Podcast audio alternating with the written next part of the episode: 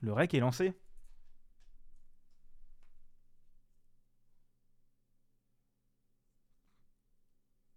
C'était une super intro avec un super blanc.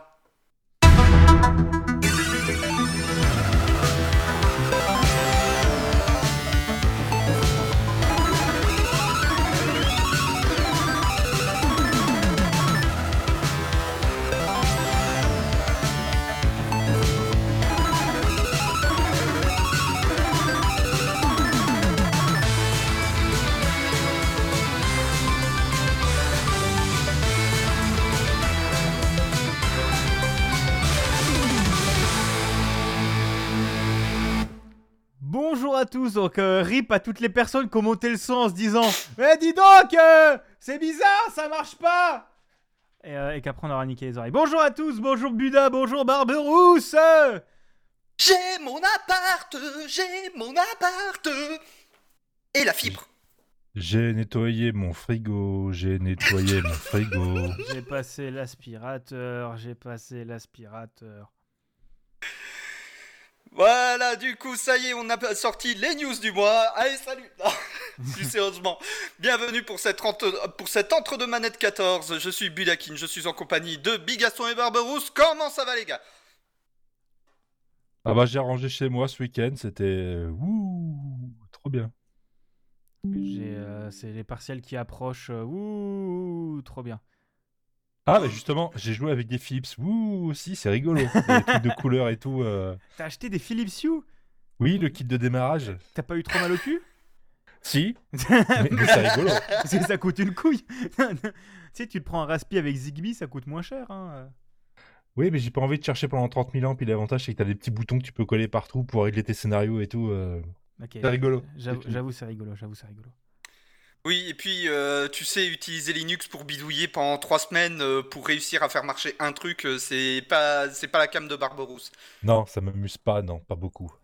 Je préfère nettoyer mon frigo. ça- C'est un peu pour ça que j'ai racheté le JDOM et que j'ai toujours pas. euh, que j'ai toujours pas de lampe de table de nuit parce que c'est une lumière connectée dedans et que si je l'allume elle fait ptim, ptim, ptim parce qu'elle est en train d'essayer de se connecter à, ma, à mon Raspi mais qui est pas là parce que je l'ai pas branché. Voilà. Il y a quelqu'un sur le chat qui a mangé des pâtes au beurre. C'est que bien les pâtes au beurre, c'est économique. Oui, moi, Euh, c'est nous- très bien les pâtes au beurre aux camiettes. puisque de toute façon on ne nous regarde pas. Voilà. Ça, ça ne nous regarde, Regarde pas. Et Bon, on du se coup, regarde même pas non plus. Ah bah, bah, et non euh, mais voilà. on n'a jamais vu ta gueule, Barberousse. Nous on est en cam, toi tu n'es jamais là, Barberousse. C'est cher une cam. on a même pas vu ta gueule à l'IRL chez Bigaston. Oui, alors ça c'était un autre problème. Ça c'est pas pareil. Donc, du coup, au sommaire de cet épisode 14 de Entre deux manettes, on commence par un quoi qu'on a joué, ou pour une fois, je ne parle pas de Warhammer. Oui, merci. Ah, Merci. fallait réagir là en fait. Ah d'accord, j'avais pas compris en fait. Mer- Merci mon Dieu, mes prières ont été exaucées. Ensuite, le qu'est qu'ils ont fait avec les news du mois, ou pour une fois, je ne parle pas de Warhammer. Ah non, mais là, Bigaston, il a, il a remercié tous les dieux que vous- de tous les panthéons Il quand y il a- a vu ça. Il y a donc un dieu dans ce monde. Cette émission même- fera moins de 5 heures. Il y a quand même un truc avec des nains. Voilà, c'est on n'en dit pas plus, mais il y a un truc avec des nains. Donc comme quoi on n'est pas si loin. On n'est pas si loin. Ah, c'est bon. Ensuite, le dossier sur, ben, malheureusement, le fait que notre métier est clairement en péril. Alors d'autres métiers, euh, peut-être pas nous, hein. Pas, euh, pas le voilà. mien. Moi c'est bon, moi j'ai choisi une autre branche. Moi je suis très content. Oui, lui, de- il a choisi une autre branche. Moi, officiellement, mon deuxième métier, on va en parler. Même si je suis en Indé. Même si je suis tout seul dans mon coin. Dans ma petite montagne. Ensuite, On- le quoi va qu'on a... revenir aux nains, c'est incroyable ça. c'est ça. C'est un nain, point. Non mais voilà, c'est Barberousse, enfin pas sur mon Discord, tu verrais le nom du serveur, maintenant tu pèterais un câble. Voilà. Non, moi, c'est un nain basque ou un basque nain du chaos. Je sais plus ce que j'avais mis, mais euh, bref, c'est un peu le truc quoi. Euh, ensuite, le quoi qu'on a maté avec euh, du coup bah euh, quoi qu'on a maté ces derniers temps, hein, voilà. Oui. Et pour finir, le quoi qu'on s'est culturé ou comme d'hab, c'est des trucs plus ou moins random. Oui. C'est très bien. Ça me va comme, euh, comme conducteur. Comme, euh, comme... Ça va. C'est bon. C'est un bon sommaire. C'est bien. C'est parfait. Alors tant que le conducteur met pas du Hadaway, ça devrait aller, on va pas tous être bang comme des, comme des teubés. Ok, c'est bon, j'ai j'ai la référence. I, I know that référence. Mais par contre, ce que je remarque, c'est qu'en fait, euh, je viens de tilter, mais vous n'avez pas lancé votre enregistrement sur Mumble. Bah non, tu l'as pas demandé. Bah ouais, mais genre, je pensais que vous étiez des grands garçons et que vous le saviez. Est-ce que vous pouvez Mais lancer t'en as jamais besoin vu que t'es parfait. Ouais, mais on sait jamais. non, mais assez- non, mais à chaque fois, je réutilise votre piste, hein, quand même. Voilà, c'est bon, j'ai l'enregistrement sur Mumble, enfin. Ah là là. Il faut tout dire à ses enfants, il faut tout leur dire. Oui, euh, c'est pas moi qui travaille. hein. ah bah, et bah, et Budakin, il a recoupé, il a relancé. Oui, non, parce que j'ai eu un doute d'un coup sur, euh, sur quel euh, disque dur j'enregistrais, mais en fait, c'était bon. Ok. Bon, on verra si je l'utilise ou pas, je ne sais pas. Au moins, ça me permet d'avoir euh, du multipiste au montage, ce qui est pratique. Du coup, je prends. faire de montage. Oui, d'accord, on a compris. Non, mais. ah, J'en fais quand même un peu, t'es pas gentil, t'es méchant. Tu coupes, à- tu coupes au début, tu coupes à la fin, quoi. Super, c'est pas du montage. ça. Alors moi, je veux qu'on garde le blanc du début. Ah oui, non, mais il va être gardé parce que je couperai pas à ce point. hein, c'est au bout d'un moment. euh. Non, mais je, eh, non, eh, je fais quand même du montage. J'importe les 16 gigas d'enregistrement sur mon Reaper et je, et je fusionne les pistes. 16 gigas, mais qui, qui- qui- Il va falloir qu'on discute un jour, toi. Hein. C'est. Euh... Bah, qu'on t'explique. hein. Ma table, elle sort du Wave 14 pistes. Donc, Ah, euh, il me fatigue. Il me donc, euh, fatigue. donc euh, j'ai genre 5 pour 3 heures de règles, j'ai 3 fichiers de, de 4 gigas. Non, mais là, ça sera pas 3 heures, hein, je te le garantis. Ouais, ouais, ouais, ouais. Ouais, je tiens à ma santé mentale. Bon, on y va, on attaque, parce que euh, pas le temps.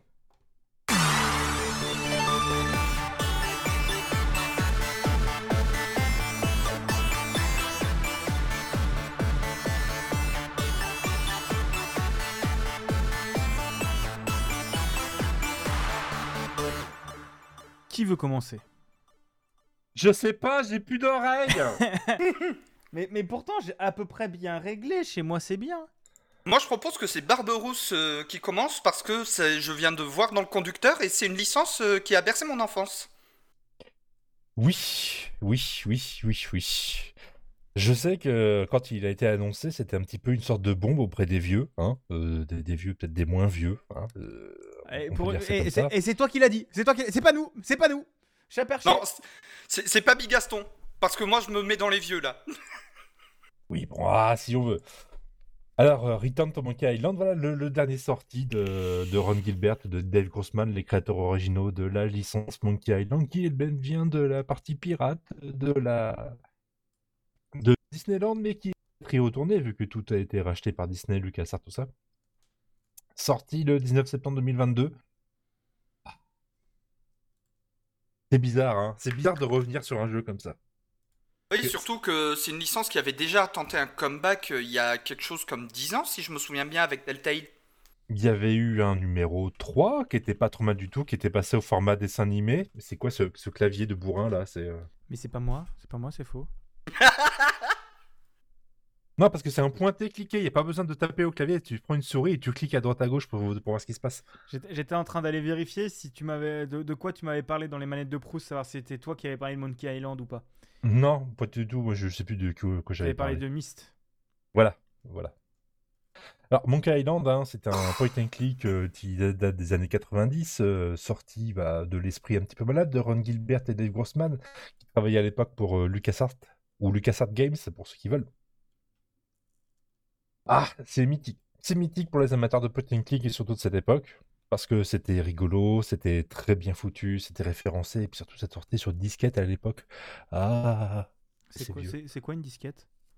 C'est les icônes de sauvegarde. Ah je me retenais de faire la vanne. Eh, En parlant de ça, en ergonomie, on en a parlé. Bref. Oui, bah, plus tard. On, on verra plus tard. hein. Ok, ok, ok. Donc, Monkey Island 1, Monkey Island 2, le Chuck Revenge. Il n'y avait jamais eu de 3, entre guillemets, de 3 officiels. En tout cas par les créateurs de la série, vu que le numéro 3 était en fait, a été récupéré par un autre studio. Qui avait euh, justement euh, profité de ce changement pour euh, faire passer le Monkey Island du pixel art au dessin animé en fait. Un style vraiment, vraiment bien foutu de, de dessin animé avec un doublage français de qualité. C'était vraiment, euh, vraiment, vraiment bien foutu. Et puis la licence s'est un petit peu perdue dans ses suites euh, suivantes qui n'étaient pas ouf, ouf, mais bon. Depuis les années 2000, euh, bah, en gros, euh, voilà, Ah. on a eu, a eu Tales of Monkey, Tales of Monkey Island 2009. Bah, on n'entendait plus parler. C'est fini. Plus rien. Jusqu'à. Et- Jusqu'à ce que, là, apparemment, Ron Gilbert, le créateur original, dise avec le, rachat de, de LucasArts et toute sa licence par Disney, euh, ah bah en fait, on a discuté un truc, on est peut-être en train de travailler sur un nouveau Monkey Island. Et là, euh, hype incroyable euh, de tous les anciens, de tous les vieux. Et puis on a attendu. On a attendu, on a attendu, et il y a eu un petit, on va dire, un petit easter egg, un petit teaser par Ron Gilbert, qui a montré justement le teaser de Monkey Island 3, de Return to Monkey Island.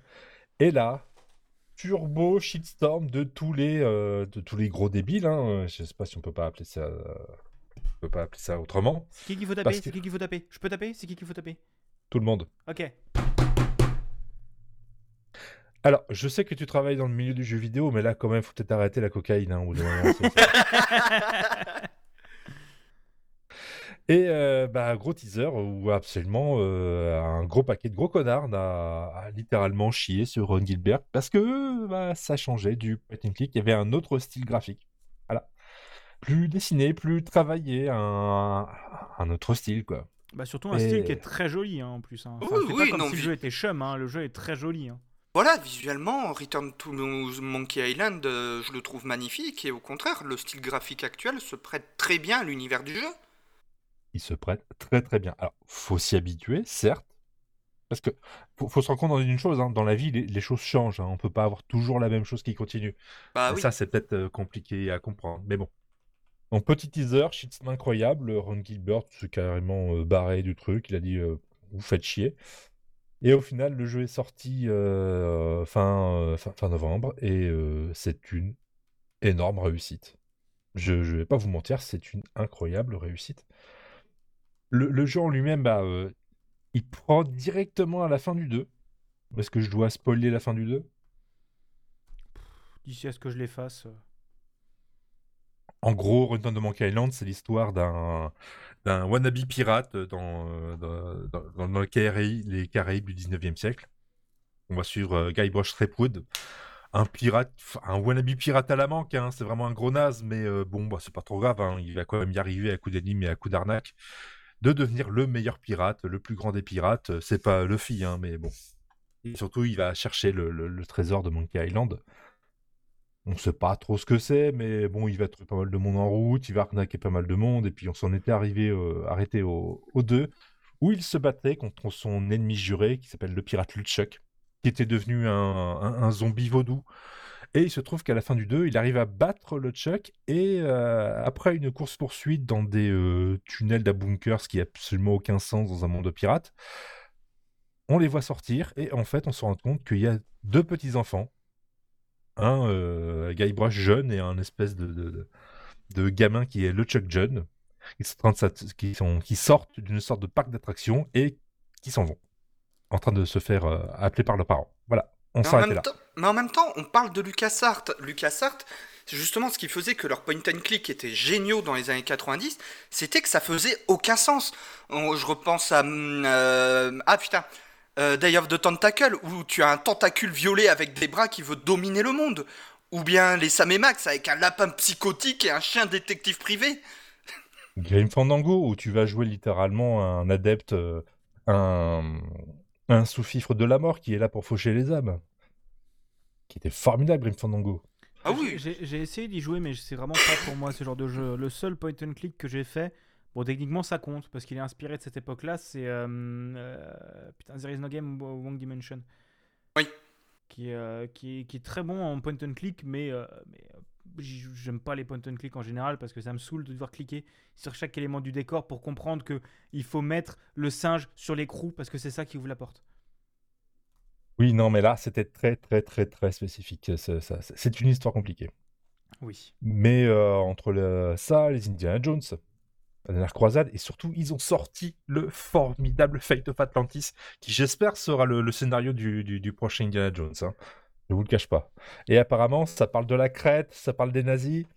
On s'y penche, on y va là. Et ça va être très très bien. Parce que littéralement, ça devait être le scénario d'un Indiana Jones qui a été rejeté, qui a été réutilisé en, jeu vidéo. Euh, Loom aussi. Laissez mourir Indiana Jones là. Laissez-le dans sa tombe. Euh, enfin, Bah non, il a été rajeuni encore avec la technologie, machin truc. Euh, non, mais il y a eu trois films Indiana Jones, c'est déjà assez. Hein. Oui, c'est pas mal. On tente pas en faire un quatrième. C'est tout. Voilà. Bref, Return to Monkey Island. Et li- littéralement, on prend la suite. Littéral de ces deux enfants qui sont, qui sont rappelés par leurs parents. Et c'est ultra cohérent. Ça Tient la route, tout est expliqué. Et c'est ça qui est très fort avec euh, ce jeu qui arrive euh, 10-15 ans après, ce, ce- ce numéro 2. Tout prend sens. Ce sont vraiment les créateurs originaux qui ont décidé de faire la fin de leur trilogie en laissant libre la suite. Parce que justement, ils ont laissé libre, libre cours aux suites. Tout est euh, scénaristiquement expliqué. Et c'est à la fois tendre et amer en même temps. Ce sont des gens qui ont, qui ont grandi à travers le jeu vidéo, qui ont créé énormément de jeux, de jeux vidéo, qui ont une carrière incroyable. Ils avaient des choses à dire à l'époque, et maintenant ils ont dit ce qu'ils avaient à dire aujourd'hui. Ce sont des, joueurs qui ont grandi, qui ont évolué. Ils ont fait un jeu à leur mesure. Je vous spoilerai pas la fin, parce qu'il faut, l'avoir vécu. Il faut, euh, faut, voir un petit peu ce que ça donne. Il y a quand même quelques énigmes un peu reloues, mais ça se fait toujours très bien. Et ben moi, euh, grand coup de cœur. Finalité d'une trilogie, finalité de, on va dire, 25 ans de ma vie euh, de joueur. D'avoir commencé à Monkey Island sur, Apple II et puis terminé comme ça sur PC. C'est très bien fait, c'est brillant, c'est intelligent et surtout, ça a été mis au goût du jour. Il n'y a pas de d'énigmes pénibles, il y a euh, de l'aide en permanence si tu as besoin, si tu as envie, tu peux Ouais, l'activer. Il y a une upgrade quand même de la, de le- de la difficulté de du moteur de jeu, dans la difficulté. Tu peux courir pour aller d'un endroit à l'autre, ça va beaucoup plus vite. Les interactions sont un peu plus limitées, donc c'est plus facile à voir. Obligé de faire cliquer dans 30 000 trucs, machin, truc bidule. Le jeu est bourré de références, forcément. hein, c'est un numéro 3. Mais vous pouvez passer à côté, il n'y a pas de souci. Même s'il y a quand même des petits clins d'œil à droite à gauche, c'est pas grave. Et. Formidable. Formidable, la fin d'une trilogie. Et qui laisse ouvert les suites. Donc, euh, allez-y, si vous avez joué au 1 ou 2. Essayez de rejouer au 2. Normalement, il y a eu, il y a eu des versions euh, remasterées, tout ça, qui, qui sont sorties, qui sont encore euh, tout à fait jouables.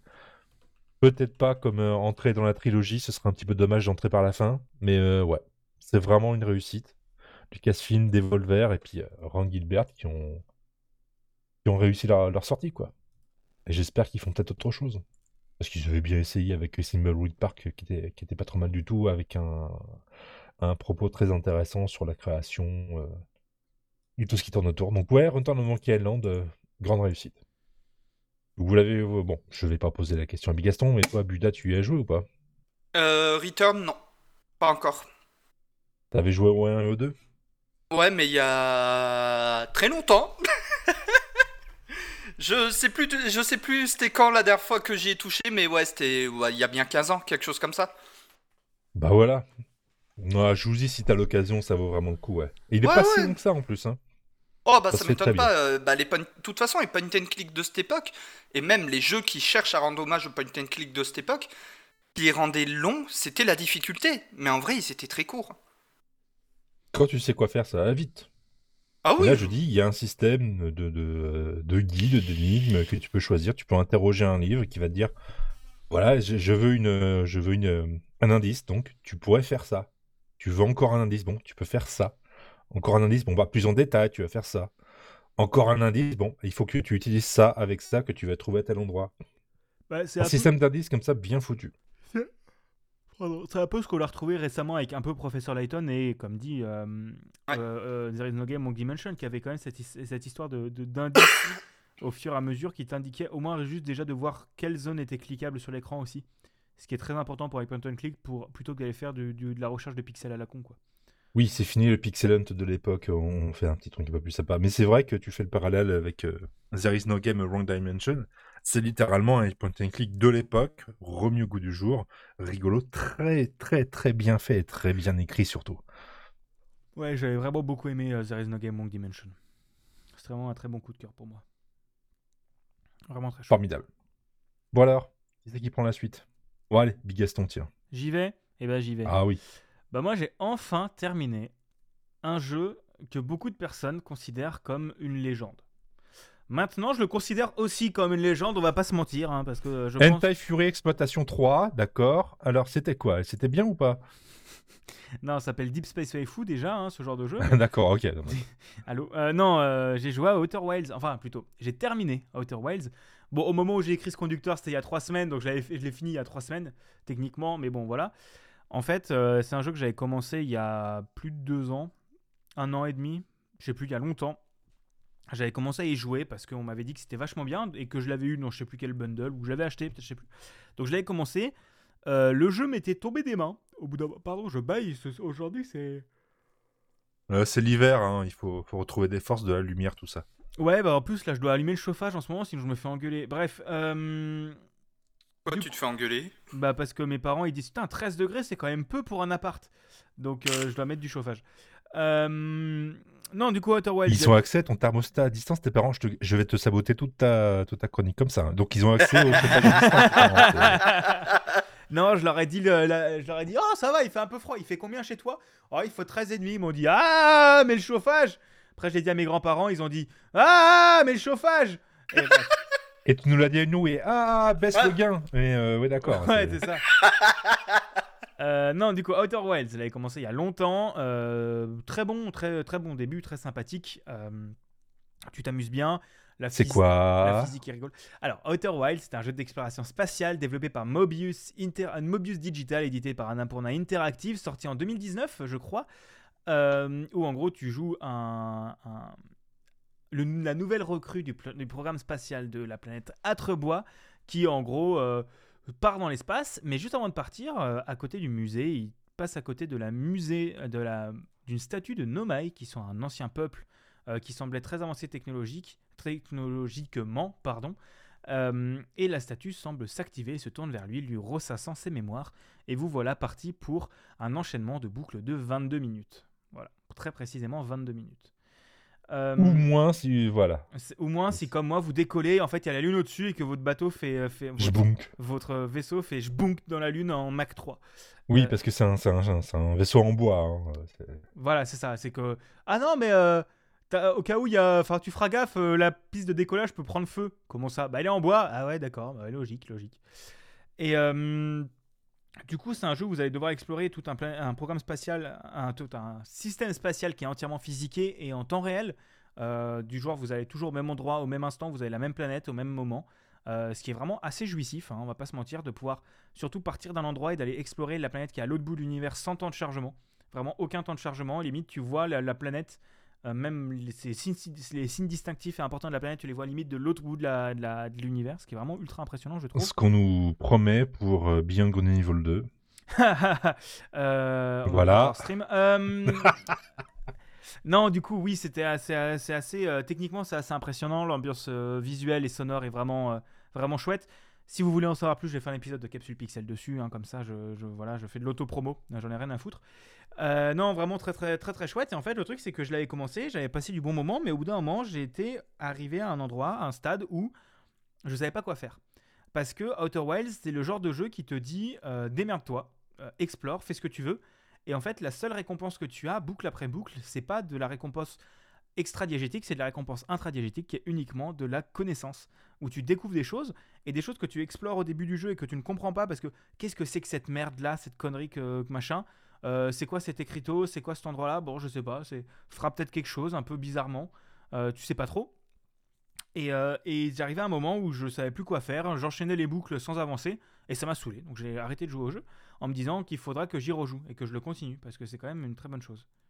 Petit détail en fait, c'est que euh, tu vas monter dans ton vaisseau et en fait, dans le jeu, tu vas alterner les passages en vaisseau spatial qui va te servir à te déplacer à droite à gauche dans, dans- dans ce système solaire et les passages sur les planètes où tu vas sortir en scaphandre ou Oui, des ça. fois non, où tu oublies ton scaphandre comme un débile, Oui, mais tu vas sortir en scaphandre, ouais. Et euh, tu vas explorer ces ruines de cette ancienne civilisation à droite à gauche avec euh, un système d'écriture que tu ne comprends pas comme ça, de tout un tas de petites choses, et tu vas compléter un codex. Oui, Et ce codex-là, c'est la récompense. Il va rester de boucle en boucle. Oui. Il va te dire en gros où tu en es. Il va te permettre de faire des liens entre des choses que tu as vues sur la planète A et des machins que tu as vus dans les sous-sols de la planète Y. Et en faisant les liens, tu vas comprendre quelque chose qui va te faire aller à un autre endroit, qui va te faire comprendre machin, truc et bidule. Et comme ça, tu vas regrouper ce puzzle un petit peu improbable, un puzzle à la, à la taille, la taille d'un système solaire. Pour essayer de comprendre, mais c'est quoi les Moai C'est ce, truc? Ouais, les Nomai, c'est quoi? Tu... Nomai, pardon que c'est exactement comme tu dis. En fait, en plus, le codex est ultra bien foutu et ne t'indique que des choses que tu as compris par toi-même ou te donne des infos pour te résumer l'info importante sans te spoiler l'énigme. Genre, il te dit j'ai trouvé une pierre étrange et il te met la photo de la pierre. Et c'est à toi de comprendre que le symbole sur la pierre étrange c'est quelque chose. Et en fait, c'est assez, c'est assez, c'est vraiment intéressant, vraiment bien foutu. Et, euh, et j'avoue que j'ai, après avoir dû faire un exo pour les cours, euh, on a choisi Outer Wilds pour en parler, donc on a parlé d'Outer Wilds et je me suis dit bah tiens j'ai bien envie de, le relancer. Et, euh, et c'était vraiment, euh, j'ai un peu enchaîné claque sur claque parce que j'avais quand même réussi à dodge les spoils. parce que vraiment, hein, si vous faites spoil Outer Wilds, ça ne sert à rien d'y jouer, globalement. C'est malheureusement c'est comme ça, mais parce que là où Deathloop boucle après boucle, tu débloques quand même des choses qui sont générées procéduralement et que tu ne peux pas deviner sur une soluce. Là, Outer Wilds, vraiment, c'est toujours la même chose, quel que soit le joueur. Et c'est pas pour rien que les speedruns se terminent en 14 minutes, je crois, un truc comme ça. Euh, parce que quand tu as la connaissance, tu finis le jeu en 14 minutes. Euh, et encore, enfin bref, il y a des glitches, on s'en branle. Et, euh, et j'ai vraiment, j'ai relancé le jeu et je suis arrivé à l'endroit où je me dis, ok, bon bah on va, on va prendre point par point, qu'est-ce que j'ai pas encore exploré, et tu réexplores. Et j'ai enchaîné les moments de, de, j'appelle ça des moments waouh. Vraiment, tu sais, où tu es en mode, où c'est toi-même qui fait qui adjoint les pièces et tu dis attends mais si je vais à cet endroit-là ce truc-là que j'ai vu il y a genre 15 heures de jeu que j'ai totalement je sais pas ce que c'est si j'y vais et que j'attends ce truc-là à ce moment précis ça fait machin. Et là ça fait pas comme tu veux parce que t'as pas tout à fait compris. T'explores autre chose et là tu comprends ah ouais en fait j'avais mal compris machin c'est bidule. Et en fait c'est ultra bien foutu. Euh, ça marche vraiment vraiment bien. C'est euh, il y a vraiment il y a des choses que tu peux tester par toi-même, mais en fait, tu sens que le level design a été pensé pour que les choses que, qui te sont accessibles dès le début, mais que tu ne euh, que tu n'as pas la connaissance, en fait, c'est pas juste des choses. Les choses qui te bloquent, c'est des choses que techniquement tu peux faire dès le début, mais qui sont un peu compliquées à faire. On va dire ça comme ça. Je peux pas spoil parce que euh, j'ai pas envie de spoil. Mais c'est un euh, jeu, c'est un jeu d'exploration et de puzzle en quatre dimensions. C'est ça. Trois dimensions plus le temps. C'est ça et le temps est vachement important parce qu'il y a des choses qui ne sont accessibles qu'à certains moments de la journée ou ce genre de choses. Et, euh, c'est vraiment, vraiment très, très chouette. Euh, il y a un mode VR qui est, euh, honnêtement, si c'était un jeu, si c'était les devs qui l'avaient sorti, ça aurait pu être genre l'un des meilleurs jeux VR de tous les temps. Parce que tu prends l'un des meilleurs jeux de tous les temps, tu le fais avec un mode VR extrêmement bien branlé et qui renforce encore le sentiment de peur de certaines zones. bisous au, colopante là, c'est grosse merde. Euh, bah, tu te chies un peu dessus. Et ça marche vraiment bien. Euh, ils ont aussi sorti un DLC qui est vraiment chouette. Mais en fait, le problème que j'ai avec ce DLC, c'est qu'il est vraiment horrifique. Euh, ça me saoule, parce qu'en fait, du coup, ça m'avait saoulé. J'ai maté un let's play. Et du coup, j'ai quand même fait le DLC parce que j'ai quand même redécouvert des choses qui m'ont vraiment fait plaisir. Mais globalement, le plot twist, je le connais. Donc c'est chiant. Et en fait, là, je suis arrivé au moment où c'est vraiment trop, trop flippant. Et je fais, bon, bah, tant pis, salut mon pote. Euh, j'ai vraiment On verra à la fin sur Internet. Bah, je la connais la fin, j'ai déjà regardé la fin. Donc en fait, je le fais juste pour le plaisir. Et surtout que je voulais faire, parce que j'ai vu qu'il y avait un mode qui augmente, qui continuait l'histoire du DLC. Et qu'en fait, fallait acheter le DLC pour euh, pouvoir jouer au mode. Donc j'ai acheté le DLC pour ça. Euh, ensuite, j'ai même dit à mon daron d'y jouer. Parce qu'il a enfin fini Breath of the Wild. Donc je lui ai fait, tiens, joue à Outer Wilds. c'est rigolo parce qu'il me dit, ouais, j'ai fait ça. Et je suis en mode, attends, t'as fait ça. Et j'essaie, tu sais, de comprendre ce qu'il a fait mais sans donner d'indice, parce qu'au cas où c'est pas ça ce qu'il a fait, tu sais, ça le spoil. En mode, euh, ouais, là je viens d'arriver dans un endroit, euh, là si tu tombes un peu, c'est bizarre, et je suis tombé, je suis mort. Ok, à quel endroit? Bah je sais pas, je me souviens plus trop, euh, c'est peut-être bizarre. Ok, alors c'est sablière noire, gravité, c'est quoi?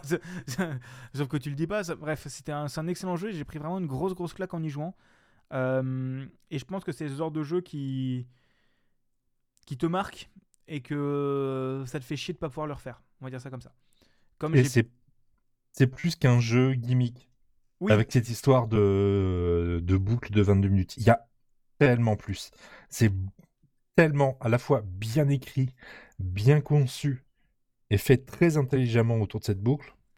Et vous arrêtez pas à ce, à ce gimmick-là. Et surtout que tout est expliqué. Genre, tous les éléments qui vous paraîtront étranges sont expliqués dans le jeu. Quelle que soit, quelle que soit la chose, il y a toujours une raison. Ça n'est pas juste c'est comme ça parce que c'est le gameplay. Non, c'est point. C'est parce que c'est fait pour.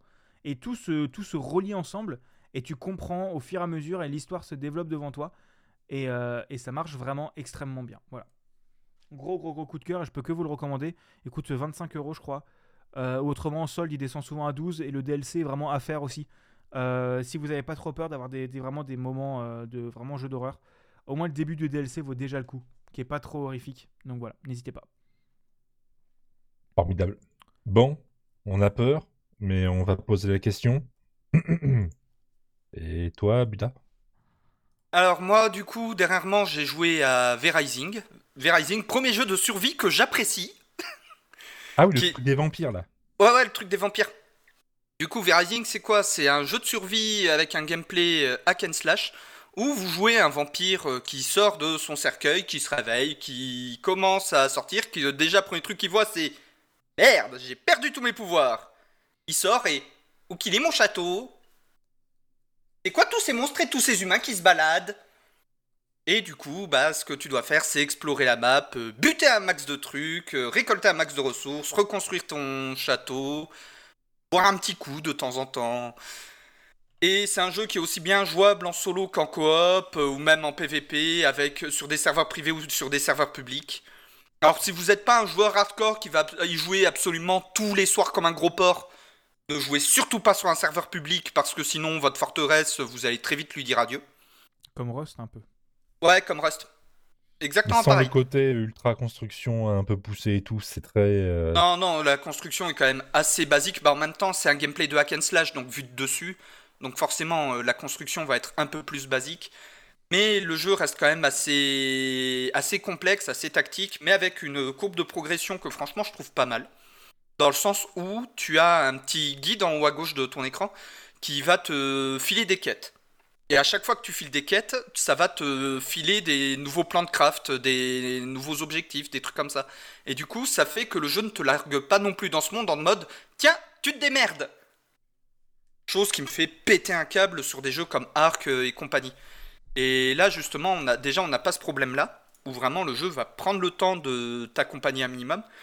Et euh, au niveau de. Et le jeu, pour... j'y joué en solo et j'ai joué en coop euh, avec Okamiette euh, qui est présente dans le chat et qui est en train de souffrir à essayer de faire un best-of de ce live en coop qu'on a fait. Où on n'a pas arrêté de faire de la merde en fait. Où tu avais d'un côté Oka euh, qui avait beaucoup, qui avait quelques heures de jeu en plus de plus que moi, qui était en mode bon bah on va y aller hein. Et là t'as et moi c'est oh c'est bon, je sais comment y aller. Et tu me vois rush comme un gros porc tous mes objectifs. Un peu bourrin. Oui. Et euh, non y a des il y a quand même des mécaniques sympas dans le jeu, comme le système euh, de, de pureté du sang. En gros, à chaque fois que tu te nourris sur une bête, tu récupères son groupe sanguin et sa pureté de sang. Le groupe sanguin, en fait, c'est lié euh, au, bah, ce à quoi, au type d'ennemi. Et en fait, chaque groupe sanguin va te filer des buffs différents. Et la pureté du sang, c'est à quel point le buff va être puissant.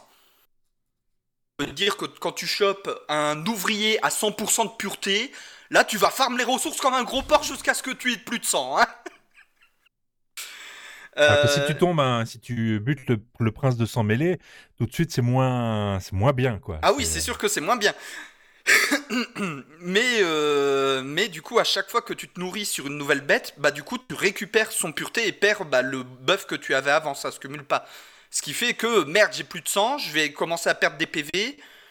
Mais faut que je, faut que je boive. Mais là, tout ce que j'ai autour de moi, c'est que des trucs à euh, 3, 4, 5%. Putain la merde. Putain merde, je vais perdre mon buff de dégâts de la mort. Des, conneries comme ça. Donc t'as des petits dilemmes comme ça quand même par moment. Euh, et t'as un cycle jour-nuit qui reste quand même super bien foutu parce que vraiment le jour, bah t'es un vampire donc euh, t'as le jour qui te tombe sur la gueule, t'as un peu mal, un peu beaucoup. J'ai failli crever trois fois à cause de ça. Mais, euh, mais pareil, du coup, pour ta forteresse, tant que tu as pas de toit, tu peux mettre des générateurs de fumée dans, ta, dans, ton, dans la zone qui est vraiment à toi pour que ça occulte le soleil. T'as plein de petites mécaniques à la con comme ça en fait Qui Surtout, font tu as que- la possibilité de te déplacer entre les ombres, parce que quand tu vas te déplacer autour, dans une carte de jour, bah tu vas voir que des endroits éclairés, sauf que tu peux te C'est ça, sauf planquer que dans les ombres. Et c'est bien foutu. Ouais, ouais, pour le coup, c'est bien foutu. Et euh, enfin, c'est plein de petites mécaniques comme ça. Et ma préférée, ça reste quand même les 100 V. Les 100 V, en fait, ce sont les boss. Parce que tu as des mobs élites, genre des golems, des tréants, que tu vois ça, tu fuis dans l'autre direction. Mais tu as aussi les 100 V, où les 100 V, en fait, c'est vraiment des, des personnages euh, nommés, uniques. Enfin, qui respawnent quand même, faut pas déconner. Et quand tu bois leur sang, tu débloques euh, des nouvelles compétences. Du genre, le premier 100 V que tu butes, lui, c'est carrément une quête c'est un loup géant. Et quand tu le butes et bois son sang, tu peux te transformer en loup. Pour les joueurs de Vampire la Mascarade, ça s'appelle Protéisme 4. Et remarque, moi je donne un bon point à, à Budakin, il n'a pas parlé de... Voilà. Bien. Oui, oui, non, mais moi ça me va, ça me va. Là, je crois que j'en- avais entendu parler de V-Rising, je ne sais plus du tout où, et ça avait l'air en effet assez sympa. Je sais que- Euh, sans doute chez Oka ou chez moi. Euh, non, non, c'était bien avant. Non, c'était pas chez vous. Alors euh, Stunlock, parce que pour l'anecdote, en fait, pendant le- quand j'y jouais avec euh, Oka, j'étais en mode putain Stunlock, euh, c'est marrant le gameplay, ça me rappelle un peu Battle Right. Et là, je regarde ce qu'a fait Stunlock. Leur jeu précédent, c'était quoi? C'était Battle Right. Et bah, c'est pas ça non plus, parce que c'est- je sais, je sais plus, je crois que c'est dans un podcast. C'était peut-être Silence on joue, euh, je crois. C'est possible qu'ils en aient parlé il y a quelques temps. euh. Mais euh, du coup, ouais, V-Rising, franchement, même si vous n'êtes pas fan de jeux de survie, c'est quand même un jeu que je conseille. Parce que les mécaniques euh, survival, euh, création de base, etc., en vrai, elles sont quand même très accessibles, je trouve, pour le coup. Et à C'est côté. très basique aussi quand même. hein, C'est pas Ouais, non plus, c'est- euh, ça reste très basique, ça je suis d'accord. Mais ça se complexifie quand même assez vite hein, au fil de tes quêtes. hein. Au fil de ta progression, vraiment, euh, au début, c'est vraiment, il te dit, ouais, construis, construis un cœur. Il te donne le plan, pff, tu construis ton cœur, c'est bon. Et un petit peu après, c'est, ouais, euh, fais, construis un toit. Sauf que pour construire un toit, il te faut tel type d'item. Mais pour avoir tel type d'item, faut avoir euh, débloqué tel plan de craft. Mais pour débloquer tel plan de craft, faut aller avoir buté tel boss. Mais pour aller buter tel boss, il faut d'abord que tu aies le bon niveau dans ton équipement pour avoir la puissance nécessaire pour buter tel boss. Mais pour avoir les items du bon niveau, faut avoir tel item. Et en fait, très vite, tu as une courbe de progression qui se fait où vraiment le jeu, c'est maintenant que je t'ai expliqué les premières mécaniques, tu vas réutiliser les premières mécaniques pour pouvoir atteindre des objectifs de plus en plus loin, de plus en plus durs. Et ça, pour le coup, je trouvais ça très cool comme, euh, comme mécanique. Parce que vraiment, c'est le jeu, il t'accompagne, oui. Mais il te tient pas par la main tout le long. Assez vite, il te dit tiens, voilà un objectif un peu loin. Tu vas réutiliser tout ce que je t'ai appris pendant ta première heure de jeu pour que tu puisses le faire. Ok. Ok, je vois l'idée. Et de toute façon, dans ma run avec Okamiette, j'avais le high ground. en fait, j'avais mis en fait, on avait mis on avait repéré un premier plateau. Sauf qu'il y avait un golem sur un coin de ce plateau. Et donc, comme je pouvais pas me mettre dans le coin où il y avait le golem parce que Okamiette avait déjà pris l'autre coin, bah je me suis mis dans le plateau encore au-dessus de ce plateau. Et en fait, depuis un coin de ma forteresse, je voyais le golem. Et du coup, comme j'étais pas dans sa zone d'aggro, bah il pouvait pas venir m'attaquer. Et donc je suis en mode Ah ah, j'ai le high ground Il est content, c'est bien, faut le laisser comme ça, il est sur une bonne dynamique. Euh, faut- ne lui dites rien. Euh, voilà. Oui. Gaston n'a pas la référence du high ground, c'est ça? Non, absolument pas.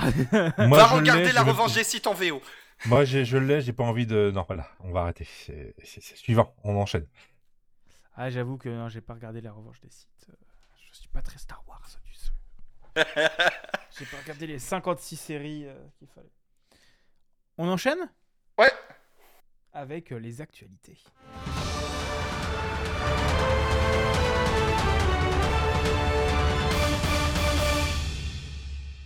Aïe, mes oreilles. Mais Bon, bah- C'est vraiment si fort que ça? C'est super fort, c'est super saturé. Mais je comprends pas, c'est quoi cette merde? Parce que vraiment, chez moi, il y a rien du tout. Et euh, chez moi, c'est nickel. Mais parce que tu te prends directement sur la table, regarde sur le, le- la- la- le volume du son que tu envoies en sortant de la table. Sur Mumble, faut mettre combien amplification max? Moi, je le mets à 1. 1-1. Ah ouais, bah je suis à 10. Normalement, c'est mieux là, c'est mieux? Ouais. Bah, on va voir. Alors Ouais, non, c'est pas ouf. Ok, bon bah. Non, mais pas grave, on verra, c'est toi qui feras du montage. Oh, bah, chez moi, il n'y a pas de problème, hein, pour l'instant, ça marche. hein. Donc du coup au niveau des news, on va parler de CD Projekt Red. Alors non, on va pas parler de Cyberpunk et de l'extension, euh, de l'unique extension du jeu parce qu'il y aura qu'une extension au final pour euh, de multiples raisons. On va parler plutôt de The Witcher parce que bon, outre la trilogie, la nouvelle trilogie qui a été annoncée où les gars étaient limite en mode, eh, on va sortir un jeu par an. Non, faites pas ça, vos devs vont péter un câble. Euh, ils ont, CD Projekt Red a aussi annoncé qu'ils allaient faire un remake du premier Witcher sur Unreal Engine 5. D'un côté, j'ai envie de dire c'est très cool parce que le premier Witcher a super mal vieilli, mais ça reste un bon jeu. Mais il mériterait un coup de jeune. Mais à côté, je suis en mode, vous avez déjà Cyberpunk 2, vous avez déjà la nouvelle trilogie en cours de développement, plus l'extension euh, du premier Cyberpunk. Les gars, vous mettez pas encore un autre projet, vous êtes tellement dans la merde en ce moment, avec en plus les démissions que vous avez eues. Mais foutez pas vos devs sous l'eau, bande de cons Oui, mais c'est peut-être la, part- la, la- la- la première partie du développement, les, les concepts art, le, le- le gameplay en lui-même. Il n'y a pas peut-être encore de- de- de- d'écriture de, code. Bah, en vrai, vu ce que CD Projekt a annoncé, je suis pas sûr. hein. Après, d'un autre côté, euh, genre, faut se dire aussi que euh, dans, dans Witcher, le plus gros, ça a été de construire le monde. Oui. Là, le monde est construit, globalement, c'est juste refaire ce qui a déjà été fait. Enfin, même si c'est compliqué, mais euh, c'est pas comme si on partait d'un jeu pixel art euh, pour aller sur du AAA. C'était déjà un jeu bien AAA, avec déjà des gros assets. Moi, je dis ça se fait, mais oui. Ouais, mais sur Ah, le, plan technique, ils repartent de euh, zéro parce qu'ils repartent avec un tout nouveau moteur, ils vont refaire tous les assets, même si c'est des trucs existants, ils vont devoir tout refaire Ils concrètement. vont même devoir refaire les cartes de tarot, quoi. Alors franchement, euh, je sais pas, quoi. J'ai pas la ref. Je n'ai pas joué à Witcher. Dans le jeu, tu peux gagner des cartes de tarot en... en... en- comment dire comment, comment expliquer au plus chaste En baisant Voilà. Ok. Nous rappelons que Entre deux manettes s'adresse à un public mature et averti. Grosse Et bite. globalement à des... Et globalement à des mecs, parce qu'on est très très entre, entre couilles, hein, on va pas se mentir. Ah hein, ouais, c'est, euh, vraiment voilà. bien entre couilles, c'est sûr. C'est sûr, c'est sûr. Et déjà, je remplis le quota LGBT et le quota ethnique. hein. Et moi alors, je suis roux. Hein Euh, voilà, il y a aussi un quota. Hein. Eh, je je suis, je suis non-binaire et d'origine espagnole. Et Big Gaston, euh, il a des lunettes en plus. Alors voilà, on a tous les quotas d'un coup. Hein. Euh, voilà. Bah, moi aussi, j'ai des lunettes. Je me désolidarise de cette, de cette hot take. Euh, ils sont seuls responsables. Me, me pétez pas la gueule sur Twitter, s'il vous plaît. Je, je tiens à la vie. Bon, d'accord. Bref. Mais bon. Est-ce que ça vaut vraiment le coup de ressortir le, le- le premier Witcher? Non, non, C'est le. Enfin, pour... En fait, j'ai envie de dire oui et non en même temps. Parce que d'un côté, oui, le jeu mérite un énorme coup de jeune. Mais à côté, en Witcher moderne, Witcher 3 se suffit amplement à lui-même. Bah, surtout qu'il re- que The Witcher 3, ça commence à venir comme Skyrim, à savoir à sortir un jeu. euh, Bah, ils viennent tout juste de sortir le patch next-gen euh, de Witcher 3. Oui, oui, bah donc voilà. Oui, mais t'as quand même le début de l'histoire de Geralt. euh, Tu Ouais, as le, le enfin, N2 le début de l'histoire, oui et non, parce que ça se passe quand même après les romans. hein. Oui, de leur histoire de Geralt à eux, si tu veux, Oui. si tu veux ça comme ça. Il y a quelque chose, donc je peux comprendre l'idée de vouloir euh, faire re- repartir la franchise de départ, refaire découvrir les jeux qui, qui étaient au départ quand même assez confidentiels. Oui, ah oui, au départ, euh, le pas premier Witcher était très jeux, confidentiel. hein. le- le gameplay était euh, pas ouf au départ, fallait vraiment accrocher au truc. Je peux comprendre l'idée de vouloir refaire, euh, refaire le 1 et le 2, quoi. Enfin, déjà le 1 et peut-être peut-être le 2 ensuite. Ça- Ouais, ça mais refaire le 1, plus en parallèle la nouvelle euh, trilogie Witcher qui sera sans Geralt, du coup, qui a été annoncée, je trouve que c'est un pari risqué. Honnêtement, Pourquoi pour CD Projekt, je trouve que c'est un pari très risqué parce que là, ils sont en train de se mettre à mort de projet. Ok, c'est cool, ça leur permet d'assurer un avenir. Mais le problème, c'est que la façon dont ils le communiquent, en tout cas, je ne suis pas en interne chez eux, mais la façon dont ils le communiquent, ça donne l'impression on fait tout en même temps. Bah, je pense que c'est surtout qu'ils sont en train d'essayer de pousser, euh, de, de, de dégager euh, Pro- euh, Cyberpunk, c'est ça, de dégager Cyberpunk. Ah oui, leur- ils essayent ouvertement.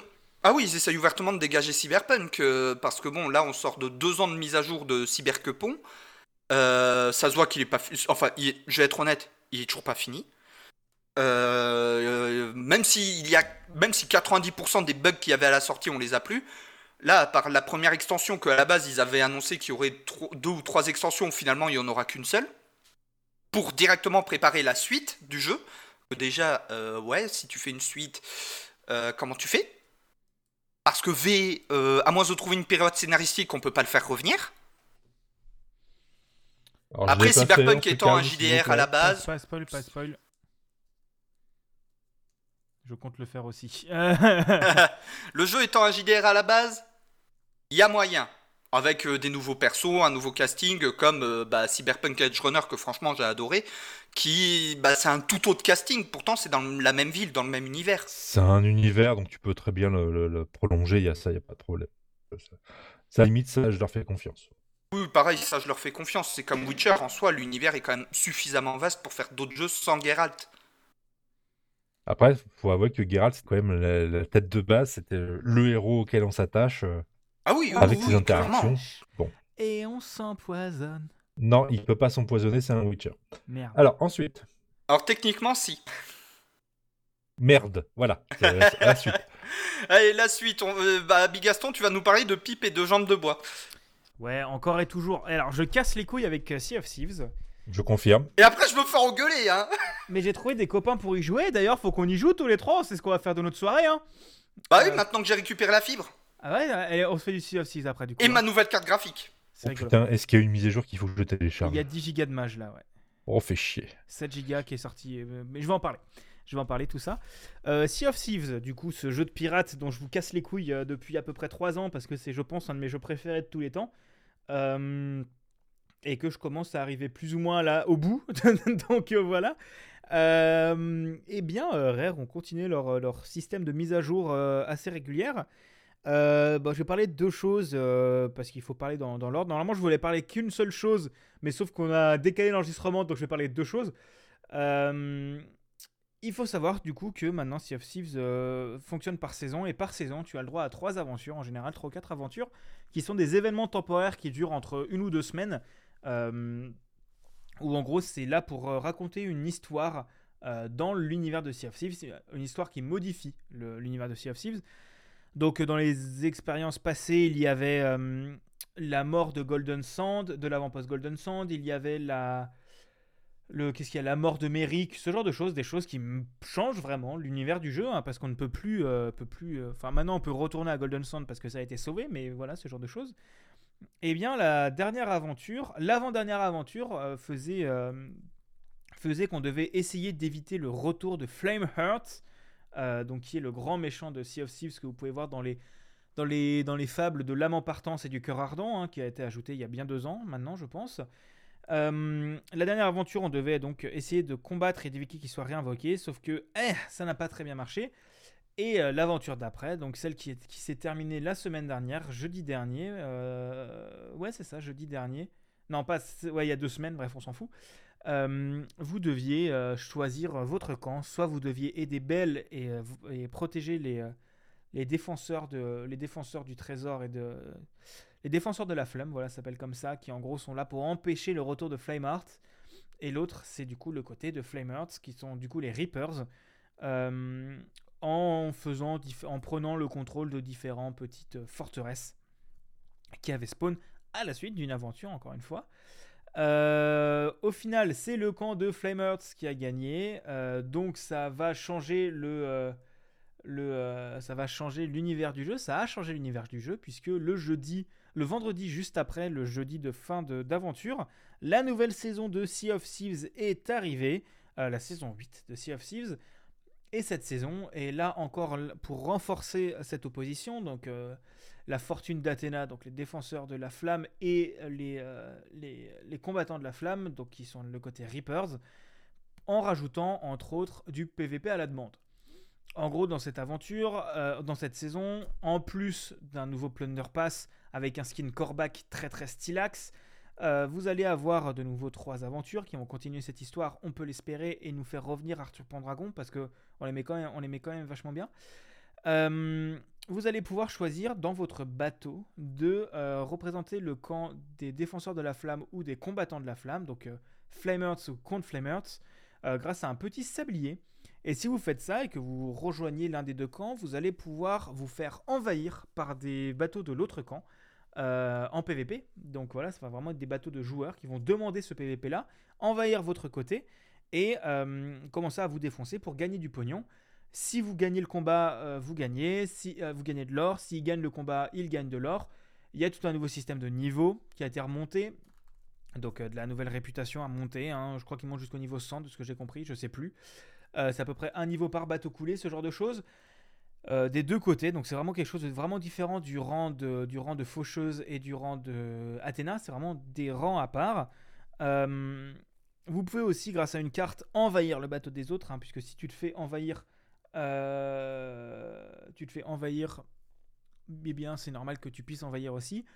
ils ont rajouté entre autres aussi des nouvelles zones, dans une nouvelle zone dans la, dans le, comment s'appelle, dans les pirates légendes, des nouvelles zones sous le Reaper's Hideout euh, qui vous permettent d'y accéder à partir d'un certain rang et niveau en PvP et, euh, et qui vous permettent d'avoir la bénédiction d'Athéna ou la bénédiction de Flamers et de vous transformer soit en fantôme, soit en squelette. Euh, vraiment un skin permanent hein, que vous pouvez, enfin un, effet de skin que vous pouvez activer ou désactiver, ce qui est très cool, je trouve. globalement, encore une fois, of Thieves continue de corriger ses problèmes. À la saison tête, ils avaient corrigé le fait que pour représenter une des sociétés, c'était un peu chiant de vendre. Ils avaient rajouté les barons et les navires dirigés pour avoir de la progression permanente sur son bateau. Et eh bien maintenant, euh, ils ont rajouté cette histoire de PVP à la demande pour que les gens qui veulent jouer PVP euh, puissent faire du PVP face à des gens qui ont envie de faire du PVP en ayant des récompenses qui sont vachement cool. Hein, parce qu'en gros, à chaque bateau que tu coules, ton sablier augmente de plus en plus de valeur tout en récupérant le loot des personnes. Et plus tu as de loot, plus quand tu coules un bateau, c'est euh, intéressant. Plus tu gagnes du pognon. Donc en gros, les gens qui veulent vraiment faire du PVP peuvent utiliser ce truc-là. Ça va peut-être même être, boosté encore un peu plus. Et ça laissera les gens, euh, laissera les gens qui veulent juste faire du jeu tranquillou, euh, vivre leur vie. la saison, je n'ai pas retenu quand est-ce que celle se, quand elle se terminait, mais c'est normalement c'est à peu près 3 mois, donc on peut attendre une nouvelle saison, soit en début d'année prochaine, soit en Quoique non, ça devrait terminer plus tôt parce que ils avaient publié une roadmap et euh, normalement la, saison 9 était censée sortir en décembre. Donc je pense qu'ils ont pris un peu de retard avec le Covid. Donc je pense ouais, une saison en janvier ou quelque chose comme ça. Voilà.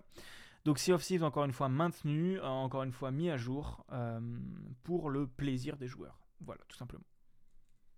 Est-ce qu'on n'arrive pas, à force de rajouter des monnaies, des réputations comme ça, on va pas arriver au point euh, Spider-Man où tu as 72 000 monnaies différentes pour faire évoluer truc machin et bidule. Est-ce que ça devient pas un peu pénible comme ça à la longue? Non, ça va parce qu'en fait, en, termes de monnaie, tu as toujours les mêmes. Tu as toujours pièces d'or, doublons et pièces anciennes qui, sont, qui étaient là depuis longtemps. Euh, les doublons qui ne servent à rien, globalement, hein, comme d'hab. Euh, les pièces d'or qui servent à du skin. Mais c'est vraiment plus de la progression et des skins que tu récupères. C'est vraiment des jauges d'XP. Et en fait, c'est comme c'est pas du tout la même manière de jouer, en fait, t'es pas obligé de tout jouer. Euh, moi, je sais que cette partie PVP m'intéresse un peu moins. Euh, que j'ai envie de monter pour avoir euh, ce côté, cet accès à ces, récompenses dont j'ai parlé, là, le côté fantôme, m'intéresse plus qu'autre chose, mais c'est pas obligatoire. bah, c'est comme sur certains MMO, comme bah, je vais reprendre l'exemple de WoW parce que j'avais surtout joué à ça, où bah, tu as ta monnaie classique, pièces d'or et compagnie, et euh, ta monnaie PVP euh, qui te sert bah, uniquement pour des skins, quoi. Pour des trucs vraiment dédiés au PVP. Euh, oui, oui, oui. Bah, c'est en fait, c'est même pas de la monnaie. C'est vraiment, vraiment, c'est des jauges d'XP différentes et qui, et en fait, c'est vraiment, tu peux considérer comme une des fins de Sea of Thieves arriver Pirate Legend. Et Pirate Legend n'est pas du tout lié à ça. C'est lié aux anciennes factions qui elles restent et sont juste améliorés. Il y a des nouvelles, des nouvelles manières de gagner de l'XP. Donc je trouve que ça va encore. C'est pas trop le bordel. Et en fait, c'est. C'est, je pense, plus ils ont mis ces jauges-là pour les joueurs qui aiment jouer PvP pour foutre la paix aux autres, en fait. Et, euh, Ah ouais, parce que putain, c'est chiant. Bah, moi, ça va. Je trouve que c'était de moins en moins pénible parce que ça allait. Mais euh, mais il y a eu il y a encore quelques bugs hein, bien évidemment pour un lancement de, une mise en prod euh, ça c'est toujours compliqué mais mais voilà donc c'est toujours très intéressant comme, euh, comme jeu et je prends toujours autant de plaisir à y jouer.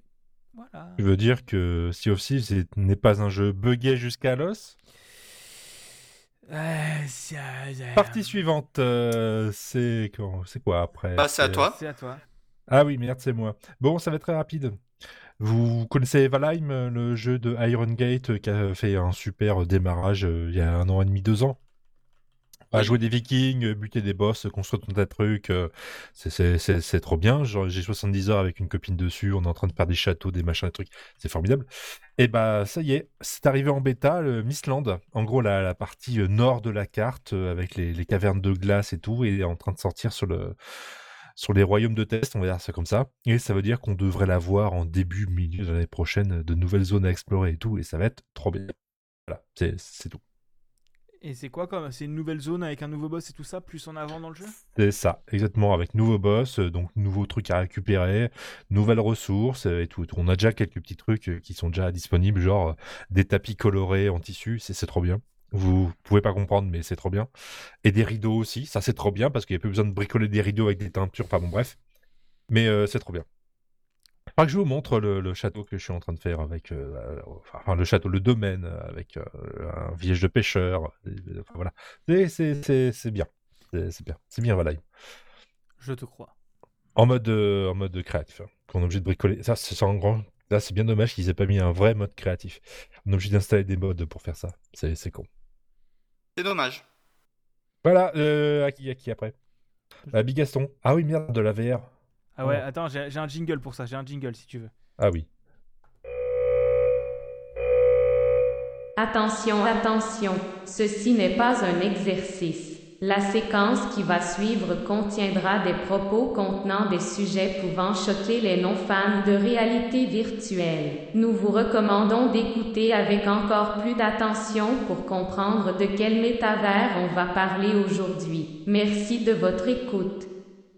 Cet accent. Bienvenue dans le tunnel. allez. Oui, j'ai quelques petites news de réalité virtuelle à vous donner. Déjà, euh, je vous en avais parlé, je crois. Je sais plus si j'en avais parlé ici ou dans TechCraft, hein, mais bref, on s'en branle.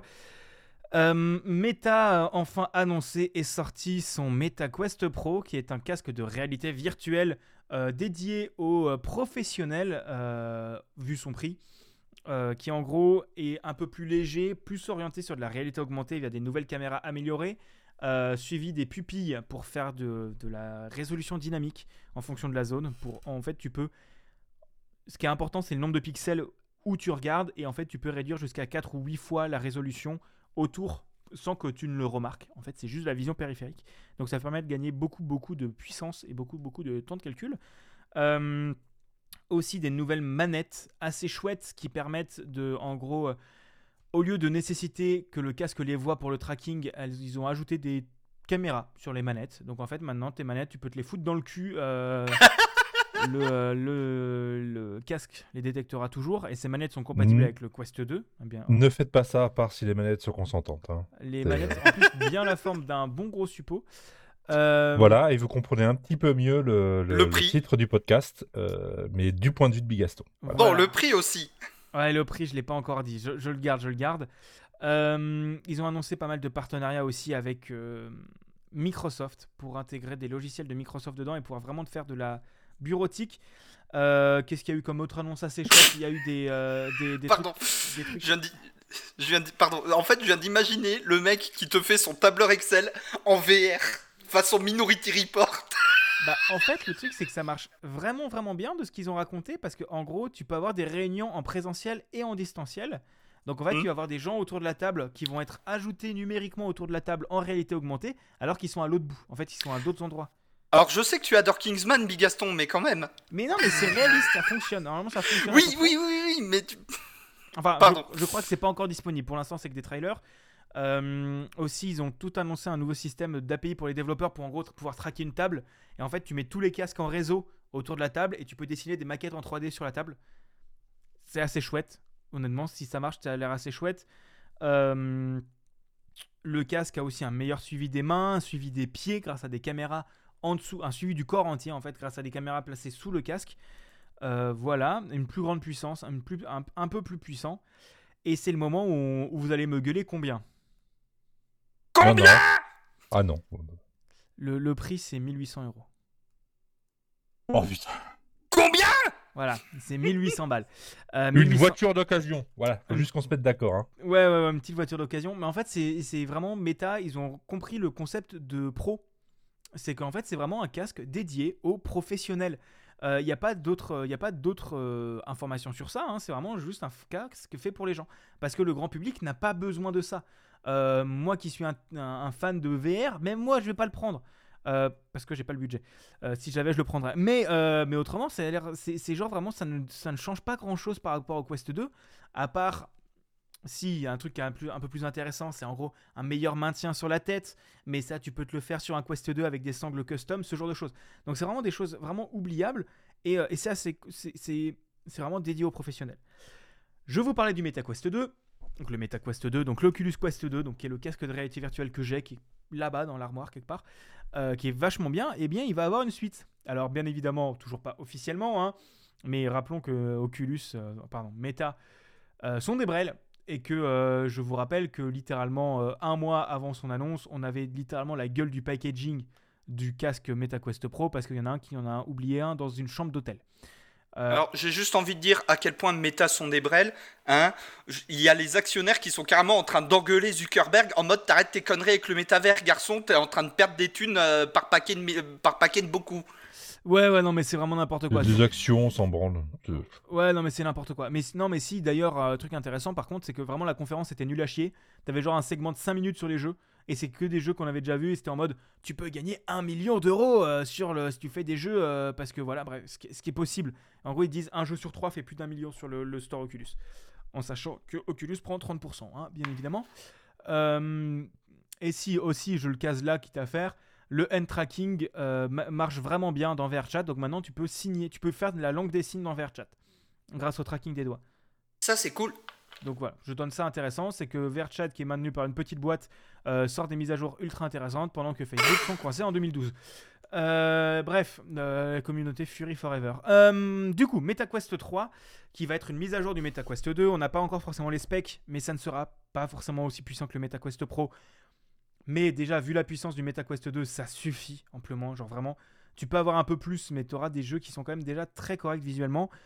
On peut s'attendre, de ce que j'ai compris, à l'utilisation des mêmes lentilles que sur le MetaQuest Pro, qui sont des lentilles de type pancake, qui sont des lentilles, beaucoup plus fines. Donc, moins de poids sur le casque, un casque beaucoup plus fin, euh, une meilleure sangle et un, un meilleure fixation pour que ça fasse moins mal à la tête et que tu as moins de poids sur le nez, en fait. Euh, on peut s'attendre aussi à des caméras de tracking euh, de couleur, en gros, qui vont permettre d'avoir le mode pass-through, qui est le mode réalité augmentée, en couleur. Parce que pour l'instant, c'est genre, tu sens qu'ils n'avaient pas forcément prévu d'en faire de base et qu'ils utilisent juste les caméras, euh, les caméras infrarouges qui sont de base pour le bon fonctionnement du casque. Euh, et que là, en gros, ils ont vraiment prévu une caméra 4K, je crois, euh, 4K 60 FPS pour faire de la réalité augmentée. On n'a pas son prix, mais ce sera toujours moins cher que le MetaQuest Pro. Et on peut s'attendre à un prix aux alentours de ce, que, ce qui est fait actuellement sur le MetaQuest 2, c'est-à-dire 450 euros. Euh, rappelle que quand moi je l'ai acheté, c'était 350. hein. Je pose ça là, euh, même si pendant le Black Friday, vous pouviez le trouver pendant, à 350 euros avec deux jeux, donc ce qui était assez rentable. Euh, bref, je suis assez hypé par le MetaQuest 3. euh, pas sûr que je changerai, mais, mais ça reste quand même des beaux avancements et c'est chouette. Et le troisième, troisième info VR, c'est le PlayStation VR 2 qui est enfin rentré en précommande pour une sortie d'ici janvier. Euh, pour rappel, MetaQuest, enfin le PSVR 2, casque de réalité augment- euh, casque de réalité virtuelle de PlayStation, pareil, suivi des pupilles, euh, très bonne résolution d'écran, je sais plus laquelle c'est, faut une PlayStation 5 parce que ça se connecte juste dessus, des nouvelles manettes avec des gâchettes adaptatives comme le DualSense, un, nouveau système de retour haptique dans le casque, le système de rendu 3D audio euh, mes couilles. Euh, un jeu Horizon dans l'univers de Horizon Zero Dawn et de- d'Horizon Forbidden West qui s'appelle Horizon Call of the Mountain qui me fait bander sévère. Mais c'est le moment où vous allez pouvoir sortir un deuxième combien. Le casque coûte 600 balles. Non, on t'a Oh. dit le prix du casque, pas le prix de la console. Voilà, 600 balles. en sachant qu'une Play 5 coûte 550. Donc si tu veux jouer, euh, faut payer 1000 balles. Non, puis en plus, c'est pas rétro-compatible, il y a un truc comme ça. Oui, euh, oui, oui, parce que les jeux PSVR 1 sont pas compatibles avec le PSVR 2. Parce que, oui, mais c'est totalement un autre système. Ferme ta gueule, t'es Sony, t'es pas la PME du coin. Respecte tes joueurs, fils de pute. Euh, Sony respectait ses joueurs? Voilà, non, mais bref. J'ai pas vu ça depuis 2010. Non, ouais, ouais, non, mais vraiment, euh, quand t'as- Sony sortir des éléments euh, propriétaires, euh, des, des cartes mémoire propriétaires pour ses jeux? Oh, non, non, non, non, non. Alors, pas sur la Play 5. Sur la Play 5, c'est n'importe quel disque dur, c'est sur la Xbox qu'il faut un SSD propriétaire. Oui, alors si on commence avec ça, les cartes mémoire des PlayStation 1, 2, euh, les mémoires spécifiques qu'il faut rajouter en SD Black dans la... C'est pas faux, c'est pas faux. Je, je ne dis Les supports propriétaires de la PSP, machin truc et bidule. oh, pff, ils font chier. hein. Tu Ouais. te souviens des long sticks SD Oui Format d'avenir Format d'avenir Ma Ah, mère avait un appareil photo Sony, je me souviens. Le seul appareil dans lequel on pouvait le brancher, c'était mon ordi portable parce que c'était un Sony. Voilà. J'aime, je vous aime bien ce, ce lien. C'est vrai. Mais du coup, ouais, moi j'ai un peu le seum. Euh, enfin, bon, d'un autre côté, vu que t'as sonné. Enfin, parce que j'avais envie de l'acheter pour jouer au jeu PSVR 1 que j'ai reçu gratuitement euh, dans, des, dans des bundles ou dans des trucs comme ça. Euh, mais globalement, maintenant, pour 600 balles, il y a genre un jeu qui m'intéresse. J'avoue que je suis un pigeon, mais peut-être pas à ce point. C'est le problème de la VR, hein, ça coûte cher, il n'y a pas trop de bases installées, donc pour développer un jeu, bah, il n'y a personne. Bah, ça coûte cher, oui et non. hein. Le, MetaQuest 3 est quand même été, un peu moins maintenant, mais reste quand même à un prix très compétitif. 450 euros, moi j'ai payé 350, c'est quand même assez intéressant comme prix. Et ça fonctionne avec le PC en plus. Euh, donc euh, je suis comme ça en espérant que Sony euh, euh, comprenne, euh, parce qu'ils ont déjà sorti Horizon Zero Dawn sur PC, donc j'espère qu'ils le sortiront sur PC également, euh, Horizon Call of the Mountain, même d'ici- deux ou trois ans et que j'aurai, je pense, le plus grand jeu VR auquel j'ai envie de jouer. Euh, du coup, voilà, pas plus d'informations que ça là-dessus. Et ça va sentir la transpi chez Bill Gaston dans 2-3 ans. Mais, euh, Oui. D'accord. Ouais, ça sent déjà un peu. Mais j'ai plus la place pour jouer, c'est chiant. Je dois pousser des meubles maintenant pour jouer. Je confirme. Tu as un appart plus grand que le mien Ouais, mais j'ai j'ai une table. Quoi T'as une table T'as un appart plus grand que le mien Il est bien mon appart. Ouais, mais il est pas bien isolé et il fait froid. Ah, c'est sûr que j'ai pas ce souci, moi. Après, je suis un générateur à chaleur sur pattes. Et j'ai un gros PC. Bon, bref. Bon, maintenant, Qui c'est qui fait la news sur les nains, là? Mais à ton avis, c'est en violet, tu t'attends à ce que ce soit qui? Il y a écrit Big juste avant. Je vous parle d'un temps que les moins de 25 ans ne peuvent pas connaître. Le temps de l'ancêtre de Rimworld. Le temps du meilleur jeu en ASCII art de tous les temps. Dwarf Fortress. Est-ce que le, est-ce que c'est le temps de la bataille de Zugl à Mark Gong Non, de Surgamaxlong. Faut le faire en gr- faut le faire en grunt. Donc du coup, Dwarf Fortress, c'est quoi? C'est un jeu de gestion avec des nains, évidemment. De base en ASCII art, mais pas que.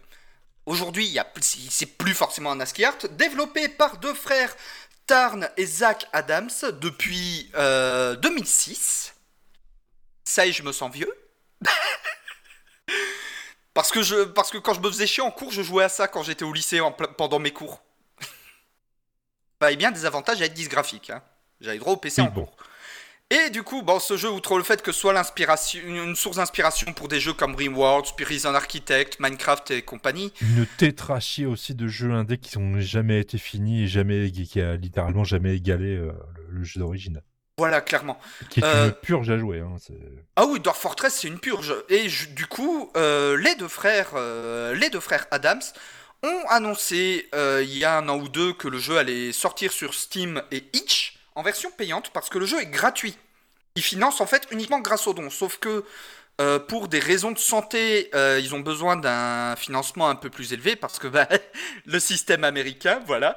Je crois qu'il y en a un des deux qui a atteint un cancer, donc pour Ouais. payer son traitement aux autres, ils ont sorti le truc. euh, C'est ça. Donc, en fait, ils ont décidé de faire une version payante du jeu, donc avec de base énormément de contenu qui a été développé par la communauté, euh, qui vont être intégrés au jeu de base, plus un tuto dédié au jeu, plus encore plein d'autres ajouts, une interface refaite euh, de A à Z, des trucs comme ça. Et Euh, pas en ASCII. Et pas en ASCII, et surtout avec un patch graphique, pas en ASCII. Parce que les patchs graphiques, c'était que par la communauté avant. hein. Sauf que vous aviez les vieux cons, je fais partie des vieux cons, qui jouaient uniquement en ASCII. Euh, et le jeu est prévu pour sortir sur Steam et Itch le 6 décembre. Alors on n'a pas le prix, mais je crois que ça va mais je crois que ils avaient dit dans une interview que ce serait euh, quelque chose comme euh, 15-20 dollars, un truc comme ça. Ce qui me paraît très raisonnable. hein, euh, Oh, ce qui est plus que raisonnable, surtout vu la qualité du jeu, putain. Surtout quand tu vois le prix de Rimworld à côté, alors que pour moi, Dwarf Fortress, c'est plus complet que Rimworld. Ouais, alors en attendant, Rimworld est quand même beaucoup plus accessible. Oui, Rimworld pouvait est- totalement reprocher à Dwarf Fortress. Mais on est en train de partir dans des trucs. euh, voilà. Mais voilà, mais justement, au Dwarf Fortress, qui n'était pas du tout accessible, il- justement, euh, la, la version Steam euh, et Itch, du coup, va être beaucoup plus accessible, puisqu'il y aura par exemple un tuto et des trucs comme ça. Et, et on pourra du- voir les nains bouger, pas juste des lettres comme ça qui bougent dedans. C'est Ça, ça. va changer tellement de choses. Ah ouais, putain, ça, ouais, ça va changer tellement de choses. Dans le billet du podcast, vous aurez le lien vers un article de Rock Paper Shotgun euh, à propos de- du jeu, où on voit justement des screens de vraiment le jeu avec l'interface graphique. Et je viens de chercher, il sera à 30 euros. Mais Parce la n'y version... il y a- il y a pas que l'interface. Ça se jouait aussi tout en raccourci clavier. Ah oui, ça se joue aussi tout en raccourci clavier. Là où C'est du maintenant... hardcore. Hein. Voilà, là où maintenant ça va être jouable euh, à la souris. Et surtout, euh, pour la version Steam, ça, ça a été confirmé par les développeurs, il y aura aussi la possibilité d'utiliser le workshop Steam. Ça, c'est bien. Pour Ouais. rajouter des modes et des trucs et des bidules, ça c'est bien. C'est ça. Tu sens qu'ils ont quand même un minimum réfléchi à leur bousin, quoi. Ah ouais, ouais, ouais, ils ont vraiment réfléchi à leur bousin. Ça fait deux ans qu'ils sont, qu'ils sont en train de travailler sur la version Steam. Parce que là, le jeu de base Dwarf Fortress, on n'a plus eu de patch depuis début 2021. Pour un jeu qui normalement était mis à jour, quoi, tous les mois, tous les deux mois, quelque chose comme ça. Et je pense que pour le côté intégration Steam et tout, ils se sont bien inspirés de, de, de Rimworld et euh, Oui. de ce qui en est sorti. Et c'est, je trouve que c'est, beau comme ça d'avoir ces échanges entre les deux types de jeux. euh. Ouais, ouais, et justement, je vous invite, si vous avez le temps, d'aller sur la page Steam. Et euh, le premier trailer qui est sur Steam, on voit Dwarf Fortress à quoi il ressemble de base, donc en ASCII Art, et Dwarf Fortress avec le patch graphique pour Steam et Itch. Et franchement, visuellement, ça n'a rien à voir. Alors, vous attendez pas non plus à des, mé- des, des méga animations ultra Ah oui, non, c'est hein. pas de la 4K, C'est hein, quand faut même pas un, petit, déconner. un hein. petit bonhomme qui a passé de, de, de case en case comme ça. euh, c'est pas ouf non plus. Hein. Mais ça change beaucoup de choses. Ça rend le jeu tellement plus agréable. Ah, la cam de Bigaston a disparu. Oui, je suis en train de revenir. Ok. Parce qu'il fait trop froid. Mais euh, franchement, le jeu, hum, clairement, la version Steam de Dwarf Fortress, pour moi, ça va être un day one parce que c'est un jeu, j'ai passé un nombre incalculable d'heures dessus quand j'étais au collège et au lycée. Et là, voir que va y avoir une version déjà jouable à la souris, belle visuellement, qui, du coup sera streamable, parce qu'on va pas se mentir, la seule raison pour laquelle je l'ai jamais streamé, alors que j'ai déjà joué à j'ai déjà streamé des jeux réputés instreamables comme Hacknet, c'est que en ASCII art, je suis désolé, euh, personne va regarder. hein. Bah, c'est vrai que c'est un peu rude hein, comme jeu hein, visuellement. Ouais. Mais le patch graphique, franchement, il a de la gueule. Et euh, déjà, juste par principe, par rapport au fait que c'est pour payer euh, l'opération d'un des deux créateurs du jeu par rapport à son cancer, putain, mais moi j'allonge les thunes direct parce que, bah, vu le nombre d'heures que j'ai passé gratuitement, Ils je ont leur pas dois un bien ça. Ils ont pas un Patreon, les mecs, en plus? Ils ont un Patreon. Ouais, c'est ce qui leur permet de tenir au jour le jour avec le jeu, le jeu C'est de ça. base, en gros. hein, mais, euh, C'est ça. Et du coup, leur petit studio, c'est Bay 12 euh, Games, bah, que les deux frères ont développé. Et euh, il y a Kid Fox Games, qui, partici- qui est éditeur du jeu, justement, pour pareil, euh, les aider à se financer. Kid Fox, euh, Games, pour ceux qui connaissent pas euh, ce studio, enfin cet, cet éditeur, c'est eux qui ont édité notamment Boyfriend Dungeon. Le hack and slash où tes armes, en fait, peuvent prendre forme humaine et où tu peux sortir avec. Ok. Ah ouais, non, mais c'est, c'est, c'est chelou. Il faut que j'achète ce jeu juste pour pouvoir le tester, pour voir le niveau débile. Mélange hack and slash dating sim. Je dis. Je crois qu'il est dans le Game Pass si jamais Barberousse.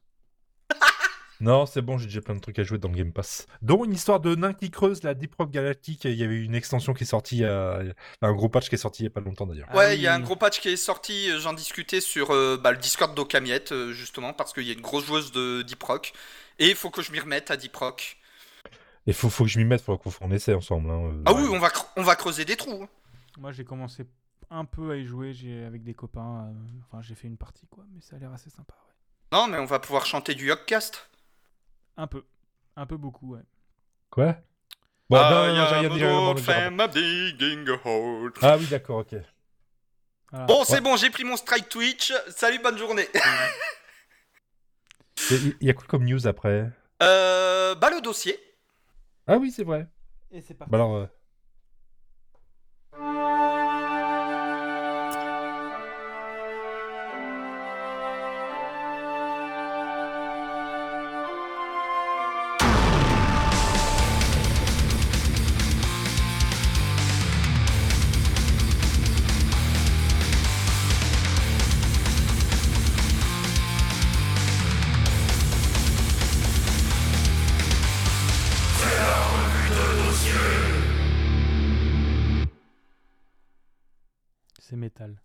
Ah, c'est donc ça un acouphène.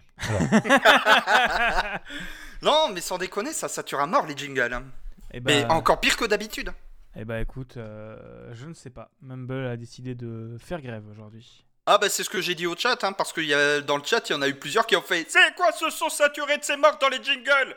Ah bah... Mais, mais sans la voix de petit vieux. Hein, pas. Oui, alors, c'est quoi le dossier alors? On va parler de la mort de la, de- du site de référence sur le jeu vidéo. Euh, vous ne verrez plus de lien Gamecult dans la description de ce podcast puisque Gamecult est mort et enterré. Alors, euh, si, il y en aura deux, parce que c'était avant l'annonce de la mort. Oui, c'est ça. Euh, vous ne, parce que euh, Gamecult est mort et enterré. Alors, pas le site, techniquement, mais L'intégrité journalistique, bon... voilà, c'est ça. Le- comme, comment on les met Pour rappel, petit rappel des faits, euh, Gamecult appartenait au groupe Unify, qui appartient, lui-même au groupe euh, TF1. Enfin, appartient. Appartenait, appartenait. appartenait au groupe TF1 qui a décidé de se séparer de, de ce groupe Unify en le revendant à quelque chose qui s'appelle Reworld Media. Euh, Reworld Media qui est globalement euh, de la merde, hein, vraiment c'est de la grosse merde. C'est un site qui a pour euh, réputation de détruire à peu près toutes les rédactions auxquelles, euh, auxquelles il touche. Et ils Bah, ont- pour, euh, pour les plus jeunes, pour ceux qui connaissent pas ben, les références que tu vas citer, vous voyez Webedia avec jeuxvideo.com Bah c'est pire. Ouais, ouais, vraiment c'est pire. Ils ont envoyé, euh, ils ont détruit Science et Vie, c'est à eux qui appartiennent Melty, ce genre de choses. Vraiment, c'est des- c'est vraiment la poubelle du net. le, le principe assez simple de Reworld, c'est de prendre quelqu'un qui va pas trop mal, on vide totalement l'intérieur, on met une main dans le cul qui va faire bouger les bras et les, les- les bras et, les- et la bouche, et on lui fait dire de la merde. Et on lui fait dire Ouais, les On, contenus on garde l'image, il y a, qui a encore, qui, qui a encore ce, ce, ce petit reflet, ce petit reflet un petit peu shiny hein, pendant quelques temps, et on lui fait dire du, du communiqué de merde, euh, euh, du, du, du- du public rédactionnel, euh, voilà. En gros, vous voyez, même Julien Chiaz aura une plus grande culture euh, journalistique. On Euh, pourra en parler de lui. Même jeuxvideo.com euh, aura une plus grande intégrité journalistique. Ouais, mais il y a certaines personnes de chez JVC que moi j'aime bien. Mais euh, bref, euh, qui sont plus à JVC maintenant parce qu'ils ont fermé le stream. Bref, euh, en gros, Gamecult, du coup, euh, après littéralement le lendemain d'avoir déménagé de leurs locaux pour aller rejoindre la tour TF1, eh bien la vente a été validée. Euh, les journalistes ont essayé de trouver des, obtenir, des garanties auprès de Reworld, que des Reworld garantissent l'accès, la, continuité de la, bah, du, journalisme, du respect de, tout, enfin la, fraîcheur que ramenait Gamecult, puisqu'ils n'hésitaient pas à aller emmerder les éditeurs, quitte à se faire blacklist, euh, pour dire ce qu'ils pensent et pas forcément sucer les éditeurs. Eh bien, euh, la rédaction a dit va niquer tes grands morts, et donc ils ont fait ok, clause de session. C'est ça, clause de cession, ce qui fait que dans ce genre de cas, le rédacteur, euh, les rédacteurs ont le droit de se barrer euh, dans un équivalent c'est une clause qui existe pour les journalistes. C'est une clause qui existe pour les journalistes, Avec mais en la gros, carte de presse. Les journalistes avec la carte de presse. ah oui, c'est vrai, putain. Voilà. C'est très très important ça. C'est euh, la clause de cession en gros, c'est de dire on a été racheté, on n'est pas d'accord avec la ligne éditoriale, donc on s'en va avec euh, un pot qui va correspondre euh, à la durée de. de- Bah, en gros, c'est une rupture conventionnelle, quoi. Ouais, c'est ça. c'est Voilà. En, en gros, tu démissionnes avec les, avec les avantages d'un licenciement. En gros. Donc, ce qui fait que tu touches le chômage, ce genre de choses. Ouais. Eh bien, ils ont annoncé cette clause de cession. Tu as un mois de préavis. Donc, ils l'ont annoncé euh, il y a deux semaines, un jeudi soir. dans une émission en live, euh, En très restant, pro, très propre, Ouais. il n'y a, y a pas de problème. en restant hyper pro, hyper propre. Et ils n'ont pas hésité à ne. Enfin, ils ont rien dit. Ils n'ont pas taclé leur nouveau propriétaire. Je crois qu'ils n'ont même pas cité leur, leur nom. Euh, ils ont vraiment été hyper clean. Je l'ai Euh, regardé et ils ont pas cité le nom. Euh, bon, il y a quand même eu des petits, tac- des petits tacles glissés, mais suffisamment, mais sans citer de nom. Oui, ils ont été, en fait, ils ont été vraiment professionnels. Parce qu'en fait, le truc, c'est que bah, euh, si tu tacles ton patron, tu peux te faire niquer. Et que euh, ils ont dit, bah, euh, jusqu'au 7 décembre, voire même un peu après, euh, on ne dira rien parce que, euh, enfin, ils donnent pas plus d'infos que ça euh, pour pas se faire euh, péter la gueule. Par Et- contre, je peux vous dire que sur Mastodon, ça y va. hein. Oui, Ah bah oui. Et surtout, c'est la rédaction et ce qu'ils appellent aussi la rédaction étendue. c'est, Oui. c'est- en gros, c'est 16 personnes sur les 17 de la rédaction qui s'en vont. Euh, Ouais, il y a que Jarod qui reste, je crois. Oui, je crois. Je crois que c'est ça. Euh, en gros, toute la- tous les pigistes s'en vont, tous les, euh, toute la team technique s'en va, et même certaines personnes des numériques, je crois que c'est Furolite qui s'appelle, qui était en gros entre, entre les numériques et Gamecult, la référence euh, jeux vidéo sur les numériques, a décidé de partir aussi parce qu'en fait il fait partie de la rédaction de Gamecult, et que les numériques ont aussi été rachetés par, par Reworld. hein. Donc, Bah oui, vraiment- vu que Gamecult et les numériques ont fusionné. Enfin pas fusionnés, mais ils appartiennent au même groupe. euh, Oui. C'est pas une fusion officielle, mais ils se sont rapprochés. Mais, euh, mais voilà, donc c'est assez, assez, assez peu rassurant. Donc les journalistes ont dit on s'en va. Et bien le lundi d'après, euh, donc c'est-à-dire ce lundi, il y a Reworld qui a fait Ok, bah vous avez deux heures pour vider votre bureau, vous revenez, vous revenez plus. Voilà, voilà, voilà. Oui, c'est vrai, je l'avais oublié ça. Donc en gros, ils ont vraiment viré la rédaction comme des malpropres. Ils ont dit bah barrez-vous. Voilà, vous vous barrez. Euh, vous n'avez plus le droit de revenir. Videz votre bureau. Vous avez deux heures. Euh, ça, ça a jeté un grand grand À froid l'américaine. à l'américaine. Ils ont ça a jeté un énorme froid dans la boîte. Alors légalement, c'est pas un licenciement. c'est- Ils sont mis à pied jusqu'à jusqu'à la fin de leur contrat. Oui. Euh, donc ils vont être payés quand même. Voilà, bref. Mais euh, et vraiment, ils les ont foutus parce que en gros, de ce que j'ai compris, Reworld craignait euh, l'enregistrement de la dernière émission qui allait sembler comme la fin de Gamecult parce que officiellement Gamecult est mort. hein. Enfin. Ah Game- oui, non. Non, non, non. L'esprit Officiellement, Gamecult. C'est comme l'esprit Canal en fait. C'est Gamecult et un zombie. la marque Gamecult existe encore. Il y aura des tweets de Gamecult, il y aura le site Gamecult qui sera alimenté. Mais l'esprit rédactionnel, tout le- l'esprit journalistique, le- la rigueur qu'on pouvait leur, bah, je vais le dire au passé, mais qu'on pouvait leur attribuer, n'existe plus. C'est une marque vide. Il n'y a plus de rédac chef, il y a un gestionnaire de marque à la place. Il n'y a plus ça. de journalistes et de pigistes. Il y a des rédacteurs de trucs. Voilà, c'est c'est tout. Des sachant que- suceurs d'Activision. en, sachant, en, en sachant que Reworld n'hésite pas à, à sous-traiter à d'autres boîtes ou à des rédacteurs étrangers, voire de l'intelligence artificielle pour écrire des articles, ce genre de choses. Donc euh, vraiment, vraiment la poubelle, la poubelle de- de- du journalisme. Euh, il faut savoir que le, le journal, on en avait par- j'en avais parlé sur TechCraft, de, qui s'appelle Epsilon, a été refondé par des anciens de Sciences. Epsilon, Epsilon, qui ont été fondés par des anciens de Sciences Vie qui ont fait valoir cette clause de cession. Euh, truc en plus aussi, c'est que du coup, euh, Reworld a plus ou moins. euh, Enfin, on fait en gros, on dit on recherche des gens, machin, ils recherchent leur créateur, leur, leur, leur rédac chef, leur, leur directeur de marque. euh, auprès de pas mal de personnes, euh, ils ont essayé de démarquer des, démarcher des gens sur LinkedIn, en sachant que c'est un CDD, hein, déjà aussi, tu vois, ça, ça montre la précarité du truc. Alors, Euh, il y, a des- il y a des noms qui traînent euh, en off euh, et il y aurait une forme. Quelqu'un qui a beaucoup d'enthousiasme et de passion pour le jeu vidéo qui, qui est pressenti. Julien Chiez Je n'ai pas dit de nom. Ok. Euh, ça peut- ouais, voilà, vous voyez, on passe, euh, Carole Quinten. on passe de rédac chef qui est Pouillot, Le chef qui, otaku. qui aime les, les gros, les gros nerdos de trucs jap, mais qui a quand même une certaine rigueur journalistique, à. euh, voilà. Euh, non, et, et même l'émission dans laquelle ils avaient tout annoncé, enfin, ils ont annoncé, c'était c'était vraiment bien et c'était vraiment touchant en fait, parce que tu vois que bah, c'était du coup euh, le perfide Albion et, euh, Puyo. et Pouillot.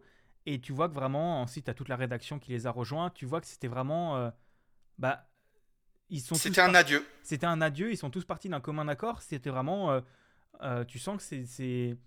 En fait, de ce que je crois qu'ils l'ont raconté quelque part ou un truc comme ça. En fait, il y en a qui ont décidé, bah oui, moi je partirai. En fait, au fur et à mesure, tu as tout le monde qui s'est dit, bah on part. Donc, en fait, tu as vraiment toute la rédaction qui s'est barrée. Euh, donc, Gamecult actuellement je crois, encore alimenté, mais ça doit être par des, euh, par des gens, peut-être d'autres sites ou des choses. On sait, on sait pas trop. Il reste Jarod pour les news et puis on a déjà vu arriver le premier tweet sponsor euh, il y a pas longtemps. Ah ouais, euh, Ouais. J'ai arrêté de Ah suivre ouais. Gamecult, du coup, j'ai pas vu. euh. pour un, euh, bah, évidemment un Call of Duty. Hein, euh. Ah ouais? Bah, m- Ouais. Moi, j'ai mon abonnement qui est encore en cours. Oui, d'ailleurs, en parlant des abonnements, avant que j'oublie, euh, les... au niveau des abonnements, euh, ça aussi, ils l'ont expliqué, c'est que tous les abonnements, à cause, bah, par rapport au CGU et au CGV, euh, les abonnements encore en cours sont en cours, donc ils seront pas remboursés. Par contre, si vous voulez annuler le, renouvellement, moi je l'ai fait. hein. Faites vite, faites très très vite. hein. Faites Ouais. très très vite, parce que moi le renouvellement il était dans deux mois. Ouais, moi j'ai le somme, c'est renouvelé jusqu'à cet été, mais du coup voilà. Euh, non, c'est vraiment, c'est vraiment peu rassurant et euh, c'est surtout un grand courage de la part de la rédaction quand on sait à quel point c'est difficile le milieu de la presse jeux vidéo en ce moment, Ah mais ouais. sachant Et que Gamecult s'était séparé de trois anciens journalistes en moins d'un an. Euh, T'as un Nodus Gotos Pipo. Voilà, c'est exactement ce que j'allais dire. T'as Nodus qui maintenant est, je crois, chez Numérama. T'as t'as- t'as Pipo qui se remet encore de son burn-out et t'as euh, Gotos, qui est devenu lancé streamer. son- qui est devenu qui a lancé son truc euh, Qui, qui est en congé parental pour l'instant d'ailleurs en plus. Ouais, qui- et qui profite, c'est bien qu'ils profitent. Mais du coup, voilà, c'est assez peu rassurant. Moi, je me fais un peu de soucis pour certains des, bah, des journalistes qui, euh, enfin, qui sont quand même partis. Et il faut savoir aussi que la rédaction, a, enfin, Reworld, a en gros menacé, euh, si jamais il- ils reforment les émissions, genre euh, Gaijin Dash, ils ont dit, si jamais ils refont le même truc, ils porteront plainte. Ouais. Déjà, ils n'ont pas le droit de réutiliser le nom parce que le nom appartient bien évidemment à Gamecult. Ah, c'est plus compliqué que ça. C'est beaucoup plus compliqué que ça. Vas-y, je te laisse parler si tu veux. Ça a jamais été déposé les noms. Donc ils les ont déposés après? Ils n'ont pas déposé du tout. Donc euh, le, le coup d'a- d'attaquer, c'est du bluff. Ouais, c'est Au donc- même titre que, que Reward avait aussi attaqué Epsilon, parce qu'ils faisaient entre guillemets la même chose. C'est du bluff, ils se sont fait débouter, c'était une. euh, Donc c'est n'importe quoi. mais d'un autre côté, je, enfin, Epsilon était quand même une grosse rédaction. Là, si c'est, s'ils Oui. se lancent, ça se lancera sûrement sur un podcast. Et euh, ils seront trois, ils n'auront pas une équipe juridique derrière, donc euh, voilà. Mais euh, C'est autre chose. Mais je... oui, oui, on en saura plus le 7 décembre, vous allez voir. Et du coup, par rapport à tout ça, ça montre aussi plusieurs problèmes. Déjà, premier problème, c'est la précarité de la presse jeux vidéo. Parce que soit vous avez une grosse machine afrique derrière qui vous fout une pression monstrueuse, sauf que vous n'avez aucune liberté rédactionnelle. On pense notamment à jeuxvideo.com. bah, le jeuxvideo.com, ouais, je pense que tu as, certains journalistes où ça va, comme dit, mais, euh, mais ouais, Ils sont rares. Ouais, c'est pas une, c'est pas une grosse rédaction. Gamecult, il y avait toute la rédac qui était clean. Voilà, il- Gamecult, il y avait vraiment toute la rédac qui était clean parce que ils avaient les moyens financiers, plus ou moins, Non, grâce aux abonnements payants. ils les avaient pas. Ils Oui. ont jamais été bénéficiaires. euh, Ouais, c'est vrai. Mais il y avait le poids de l'abonnement payant qui faisait que ils Bah, pouvaient remonter la pente. Ils Bah, avaient une au, même, au même euh, titre que IG Magazine à son époque, JVN.com à son époque, ou bien Canard PC. Et c'est, aussi, c'était euh, le rédac chef, j'ai oublié son nom, avant Pouillot. Yukishiro. Yukishiro qui, qui avait qui a dû donner une interview chez, chez Libé, je crois, euh, en disant bah oui, en fait, le, le, le- le premium permettait de défendre auprès, de la, auprès du groupe Unify des- les grandes enquêtes Oui. qui coûtent de l'argent, qui, spoiler, ne seront plus dans ce nouveau Game Cult, parce que Game Cult, nouvelle formule, c'est ils veulent redorer le blason de Game Cult. Euh, non, les gars, vous. Réenchanté. Réenchanté, c'est ça le mot, réenchanté. Euh, ils, vont faire sauter, ils vont faire sauter toutes les émissions, donc Genjin Dash, l'émission, Ouais. euh, Gamecult, l'émission, voilà, euh, le père et le maire, ça disparaîtra sûrement. Les grosses enquêtes, il n'y en aura plus. Euh, la plupart des chroniques, vu qu'il y a tous les gens qui se barrent, euh, il n'y en aura plus, ou ce sera par d'autres personnes, donc ça n'aura plus le même sens. On peut s'attendre à ce qu'ils ne parlent plus de mobile, donc le, le- du, bout de- du bout des doigts, ça, ne- ça va disparaître aussi. Euh, ils vont faire disparaître la formule premium euh, pour un format forcément par la publicité, par du public, rédac- public rédactionnel. Euh, donc vraiment, le game culte tel qu'on le connaissait pour son exigence va disparaître. Euh, moi, j'espère que, euh, que Gamecult va faire comme Epsilon, même si ça risque d'être très compliqué. Parce que euh, on peut penser qu'avec un financement participatif, ça peut se tenter, mais je suis même pas sûr. Pour, réarriver- J'y crois pas une seule seconde. pour payer une rédaction de 16 personnes euh, qui était déjà pas Compliqué. très bien payée. Euh, Ça, Pipo en a beaucoup parlé, d'ailleurs. Ouais, ouais, ouais. Mais ça, pour remonter une rédaction de 16 personnes, réacheter du matériel, parce que tout leur, tout leur matériel appartenait à Gamecult, réacheter des jeux, euh, refaire des. Enfin, je pense que les contacts, ils les ont d'un autre côté, mais. euh, Oui. Et je pense qu'une partie des éditeurs les soutiendront. Enfin, une partie des, éditeurs indés. Mais on peut aussi. Des éditeurs indés et des gestionnaires relations presse. Et on peut aussi avoir peur pour la, la- le, le- enfin, l'apparition des gens indés, parce que Gamecult avait quand même aussi cette, euh, cette, cette, envie de, euh, de montrer pas mal d'indés dans plein de choix, alors que l'indé, ça ne fait pas vendre. Euh, à part deux ou trois jeux indés par an, il n'y a aucun jeu indé qui fait vendre. Donc on peut vraiment imaginer que ça va disparaître. J'espère que... Enfin, maintenant, il reste en gros que deux rédactions vraiment clean, deux grosses rédactions vraiment clean, c'est Canard PC et JV Le Mag.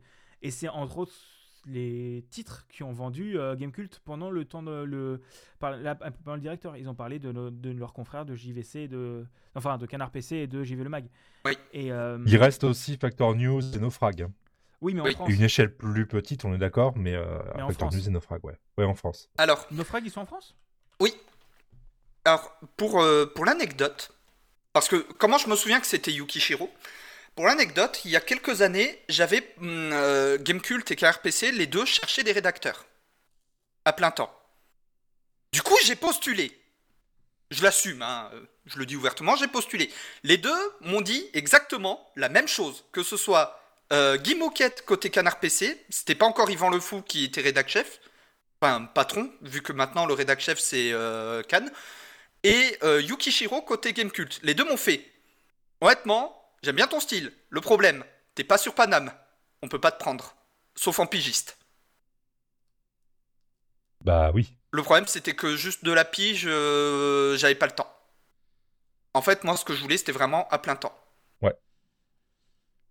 Parce que je me disais, si c'était pour faire de la pige, bah autant que je reste sur mon site perso euh, à faire ce que je fais. Oui, c'est clair. Voilà. Et euh, voilà, pour l'anecdote, euh, j'avais postulé chez les deux. Les deux m'ont dit clairement, on est désolé, c'était avant le Covid, hein, on est désolé, mais euh, faut que tu sois à Paname. Oui, non, mais après, ça se comprend. hein. Je veux dire, les rédactions. Ah, mais ça se Paris. comprend. Ça me fait chier. Ça me fait chier parce que je suis ouvertement anti-Paris. Mais enfin, je, je suis ouvertement anti-citadin. Mais euh, c'est d'un côté, ça m'a fait chier. D'un autre côté, je comprenais totalement. Mais du coup, ouais, donc voilà, c'est c'est un peu la mort de Game Cult, un peu la mort dans l'âme que voilà que c'est parti. Euh, une bonne partie de certaines personnes ont annoncé à quitter le, enfin, supprimer leur compte pour pas laisser leurs données à Reworld. hein. Supprimer le compte sur le forum. re- Garder un œil euh, à partir du 7 décembre. Ouais, moi j'espère que j'espère que je pense enfin peut-être qu'une rédaction va se remonter euh, peut-être en comité plus réduit, une partie des gens vont peut-être se barrer dans d'autres rédacs, mais les rédacs clean euh, ne sont plus forcément il y en a pas beaucoup. On, on en causera après. OK, d'accord, t'as des trucs? On en causera après. OK. Euh, bref, je pense qu'on arrive à la fin de ce dossier. Ça- C'est un petit peu, entre guillemets, euh, la, la fin du, du- du, euh, de l'ère de, du, journalisme jeu vidéo, tel qu'on le connaissait avant, avec des rédacteurs bien, bien mis en avant. C'est c'est là une fin inéluctable. Ouais, et c'est- et pouvez et- pas, euh, à, à savoir que maintenant, JV le Mag et euh, Canard PC, c'est de la survie. Ils n'ont pas encore duré très longtemps. Il faut vraiment être derrière, derrière Mais Canard. PC, ils en sont à trois crowdfunding d'a- d'affilée pour survivre. Oui, ils ont encore relancé des trucs, mais Ouais, euh, euh, surtout qu'eux, ils font encore du papier. Oui. Et il y a aussi la crise du papier qui, qui est passée par là. Oui, la crise du papier qui est passée par là, premièrement. Et deuxièmement, l'autre souci qu'a eu, euh, qu'a eu Canard PC, euh, c'était aussi avec euh, le procès avec Prestalis qui a failli les faire couler. Oui, qui a coulé pas mal de monde aussi. Ah, mais oui, qui a coulé énormément de monde. Et Canard PC, je suis, désolé- je suis, ça me fait mal de le dire. Franchement, ça me fait mal de le dire parce que ça fait quasiment 25 ans que je joue. Euh, ça fait 20 ans au moins que je lis la presse vidéoludique. Que franchement, j'ai vu passer des rédactions, des nouvelles rédactions qui ont ensuite coulé, etc. Pour ça que je citais JVN et IG Magazine qui, avant euh, Gamecult, bah, étaient aussi des références dans le milieu en termes d'indépendance rédactionnelle.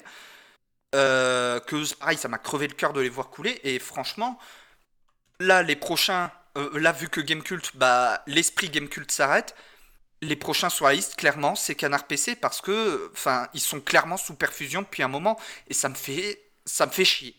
Sincèrement, ça me fait chier parce que c'est la mort de la vraie presse vidéoludique et à l'avenir, bah, le seul moyen de trouver des rédactions qui gardent une certaine forme d'indépendance rédactionnelle et qui n'hésitent pas à poser leurs couilles, à dire merde, bah en fait ça va être quoi? Ça va être euh, soit des gars qui vont faire ça à côté de leur, bu- de leur boulot, soit des gars qui vont faire ça vraiment... euh, qui auront un énorme coup de bol, qui arriveront quand même à, à engranger des thunes, mais ils vont être tellement rares que bah Ce sont des personnes isolées, donc des personnes faibles, donc euh, susceptibles aux pressions, donc voilà. Voilà, Ah, je pense ah, par exemple à Bigaston avec ses podcasts. euh, Après, moi, je, je- je ne veux pas être considéré comme journaliste. C'est ça aussi pour moi, j'en avais discuté Oui. du coup avec le, le- sur le Discord avec certaines personnes de ma promo. Euh, en fait, pour moi, il y a une grande différence entre un indépendant et un journaliste. Pas, pas, pas en. en- Enfin, c'est c'est vraiment un, un point de vue purement personnel. Je n'ai pas de définition exacte. Mais Oui. en fait, le truc, c'est que euh, globalement, seuls des médias peuvent se permettre de faire des grosses enquêtes. Et c'est pour ça que Ah oui, Gamecult oui, clairement. l'ont sorti et, euh, et qu'en gros, Gamecult avait sorti pas mal d'enquêtes, entre autres euh, We Bleed Blue, qui était le, le truc de Blizzard euh, quand Oui. euh, Blizzard Versailles. je m'en souviens. Euh, L'IB avait sorti l'enquête sur, euh, sur Ubisoft. Libé avait sorti l'enquête sur Ubisoft. Et en fait, pour- pourquoi est-ce que seuls des médias peuvent faire ça? Parce qu'un indépendant n'aura jamais le temps de, euh, à part certaines chaînes YouTube, mais bref, euh, soutenues par des Patreons, mais bref, c'est c'est très rare. Seules des rédactions peuvent avoir le temps de foutre certaines personnes à plein temps sur cette enquête alors que tu as derrière les jeux à couvrir et tout ça qui, qui font entrer du blé. Et en plus, euh, seules les rédactions, pour moi, c'est ce qui est très important dans une rédaction, c'est que tu ne mets pas en, avant ta personne, mais la rédaction. Et que, euh, que quand euh, le groupe va faire l'habituelle attaque en diffamation, ça ne sera pas forcément que contre ta personne, mais ce sera contre ta personne et la rédaction, ou juste la rédaction. Et ce qui fait que euh, cette rédaction a en plus souvent un service juridique. Et ce service juridique qui s'occupera des plaintes. Et c'est ce service juridique que tu n'as pas en tant qu'indépendant. En plus, en tant qu'indépendant, tu es plus, euh, plus euh, amené à te faire des choses qui peuvent te rapporter de l'argent, tu es plus précaire. Pour moi, le- en termes de, en termes de approche journalistique, il y en a peu sur YouTube. Pour moi, il y a Gotos qui est sur Twitch parce qu'il est un ancien journaliste, parce qu'il vient de la Oui. presse. Il y a aussi les contacts, que euh, il y a une confiance qui s'est euh, instaurée pendant plusieurs années. Il y, a des, il y a- y a plein de choses comme ça que tu peux pas, ou tu peux pas avoir ou difficilement avoir en indépendant. Oui. Tu te lances de rien. Oui, oui, c'est ça. Et c'est c'est très compliqué. Et je pense que vraiment, c'est. Bah, euh, je vous ai mis aussi un article d'IGN euh, dans la description. Euh, et les articles de Libé, n'hésitez pas à les lire parce que vraiment, euh, c'est le point de vue de- d'Alexis Blanchet, je crois, que j'ai eu en prof d'ailleurs. hein, voilà, c'est rigolo. Qui est- mais en gros, qui raconte que euh, la mort de Gamecult, c'est la fin d'une époque parce que en gros, euh, Canard PC et euh, JV Le Mag ne tiendront pas éternellement. Malheureusement, hein, bien évidemment, ne tiendront pas éternellement. c'est- la fin. C'est, euh, Et que, C'est la fin. et que quand il ne restera que des grosses rédactions à la con et des créateurs de contenu, on aura perdu en France, au moins en France, parce qu'aux États-Unis, tu as encore, tu as quand même, euh, comment il s'appelle, euh, Game Business, je sais comment il s'appelle, euh, euh, Games Radar. Games Radar, tu as l'ancien Gamasutra, euh, Rock Paper Shotgun aussi. Rock Paper Shotgun, t'as certaines grosses rédactions en a. Jason Schreier. Oui, Oui. mais- Franchement. mais je trouve plus quel rédac il est. C'est ça que je cherchais, c'est sa rédac. Euh, mais pareil, Jason, Jason Schreier, c'est pas un indépendant, il fait partie d'une rédaction.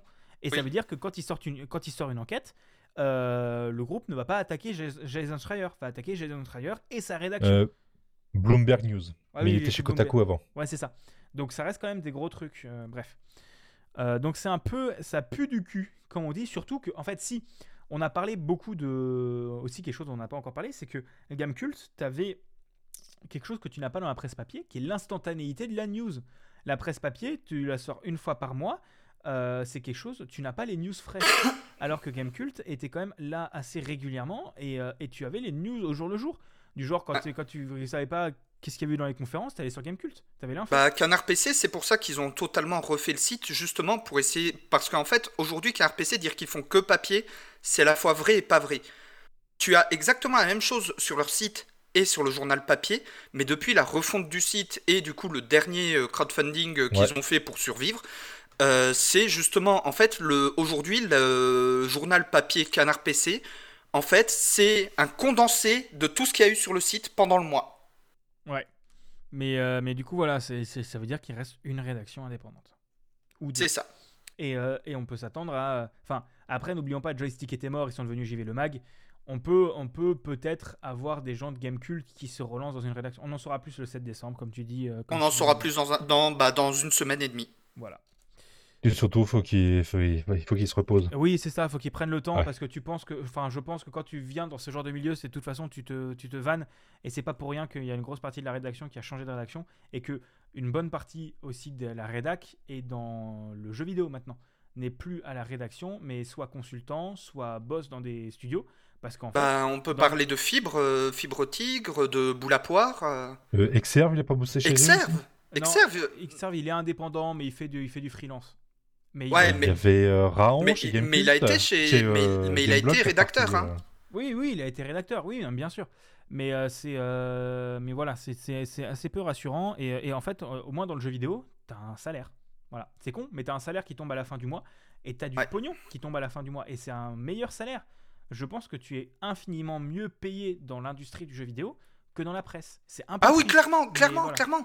Pipo l'a dit ouvertement, c'était à peine plus que le SMIC qu'il touchait. Oui, non, mais je sais bien. euh, J'ai lu les mêmes Pour- choses que toi, t'en fais pas, hein, je sais. Voilà, je suis- pour des rythmes totalement débiles. Ils en parlaient dans Silence on joue, ou je sais plus trop où, euh, peut-être aussi sur, Canard PC ou autre chose. Dans la presse, on va dire classique, il y a des vieux journalistes. Dans la presse jeux vidéo, tu dépasses pas les 30-35 ans. Oui, c'est, oui, c'était pas dans une l'article de Libé. tu, tu, tu tiens pas long, tu tiens pas longtemps. Euh, Pipo il est parti en burn-out euh, à, à plein de moments. les, les gens partent très vite parce que euh, ça, tout le monde se crame, quoi. Et, Ouais, et- tu, tu te crames. et tu parles de Silence on joue, Silence on joue, Erwan Cario et, euh, et je sais plus comment il s'appelle la personne qui fait avec lui euh, Silence on joue. Patrick Helio. Euh, non, vraiment, qui est chez Libé. Ah, euh, Marius Chapuis. Oui, c'est ça. Euh, tu, en fait, ces deux-là, j'avais discuté avec Erwan Cario, il disait, bah, en fait, euh, Silence on joue, il le fait parce qu'il a envie, parce qu'il n'a pas le budget qu'il faut. Il le fait parce qu'il a, il se débrouille pour que les, les invités soient moins payés. Mais en fait, si ça maintient, c'est juste parce que, en gros, euh, Ils ont sorti l'abonnement depuis un an, un abonnement soutien à Libé et Silence on joue, ce qui fait que maintenant il peut prendre un peu plus de temps, il fait beaucoup plus de choses pour Silence on joue. euh, ouais, je- et, ça, et ça permet de mal. montrer à Libé qu'il y a des gens qui s'abonnent à Libé Ouais. uniquement pour Silence. on- c'est- Je me suis abonné à Libé pour lire les articles d'Erwan Cario, donc euh, voilà. Et, euh, et pareil par rapport à tout ça, et justement, Okamiet en parle dans le chat, euh, on est pas mal de gens qui ont des sites en solo, euh, qu'on va appeler des blogueurs, et que j'en connais à l'académie qui vont nous taper dessus en nous disant vous êtes journaliste indé, bande de cons. Je te rappelle que nos anciens délégués m'ont tapé dessus à cause de ça. hein. Oui, oui, bah après, moi je me considère pas du tout comme journaliste et c'est pas du tout une envie que j'ai parce que pour moi, pour journaliste, tu dois avoir la rigueur et tu dois, euh, tu dois Oui, mais- une certaine neutralité. Voilà, tu dois garder une certaine neutralité, neutralité que j'essaye de garder par moment. Je précise le par moment. Mais voilà, Okamiet en parle et j'ai eu un débat par rapport à ça sur Mastodon. euh, qui, ça fait trois jours que ça dure. Euh, que justement, le problème, c'est qu'aujourd'hui, les seuls indés en France que tu vas trouver, vraiment indés, hein, en dehors de la presse papier, bah ça va être euh, des gars qui vont faire ça à côté d'un boulot qui vraiment va payer. Oui. Oui, oui. Et même, je sais que je ne vivrai jamais de mes podcasts et je ne compte pas en vivre, hein, tout simplement parce que euh, j'ai pas envie que ça devienne un, un- un- un- un point. Mais du coup, voilà, c'est c'est assez important de, de- de- de parler de ça. On enchaîne? Ouais, on va enchaîner parce que sinon je vais déprimer. Vous voilà dans le quoi qu'on a maté. Qui veut commencer? Ah, il n'y a pas de jingle? Bah non, toujours Non, pas. toujours pas. Faut, faut que j'appelle- faut que j'appelle F2301. C'est Ah, pas. La fibre, ça va aller plus vite. C'est pas entre, c'est pas dans mes cordes. Ça, c'est, c'est, c'est, c'est à Buda. C'est à Buda. J'ai géré la cover et gère les musiques. Voilà, lui il gère les covers et les musiques, moi je gère les. Enfin, moi je gère les musiques. Et il faut que j'appelle le compo. Bref, nous voilà dans le quoi qu'on a maté. Et euh, qui veut commencer?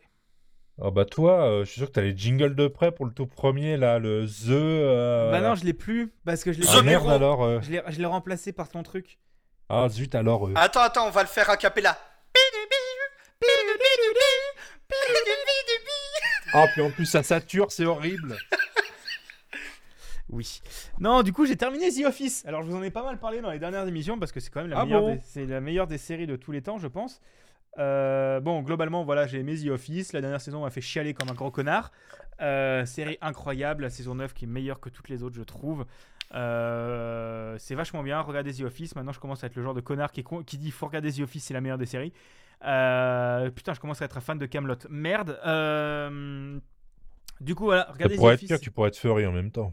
Du coup, du coup, voilà, The Office, c'est vachement bien.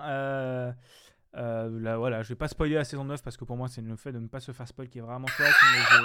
j'ai pris un, un grand, un grand, grand, grand coup de cœur, euh, un grand coup de cœur sur, sur, à peu près tout ce qui se passe. Mais du coup, j'ai regardé The Office et je me suis dit après.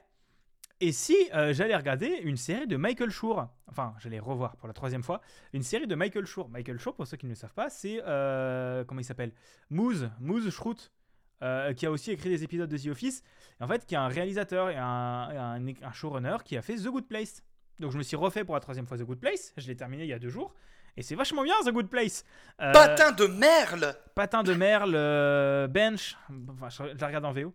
Mais voilà, excellente série, The Good Place, qui est sur Netflix, qui dure 4 saisons et 4 bonnes saisons. Bon, la troisième est un peu plus molle par moment, mais 4 excellentes saisons, je trouve, vraiment bien écrites.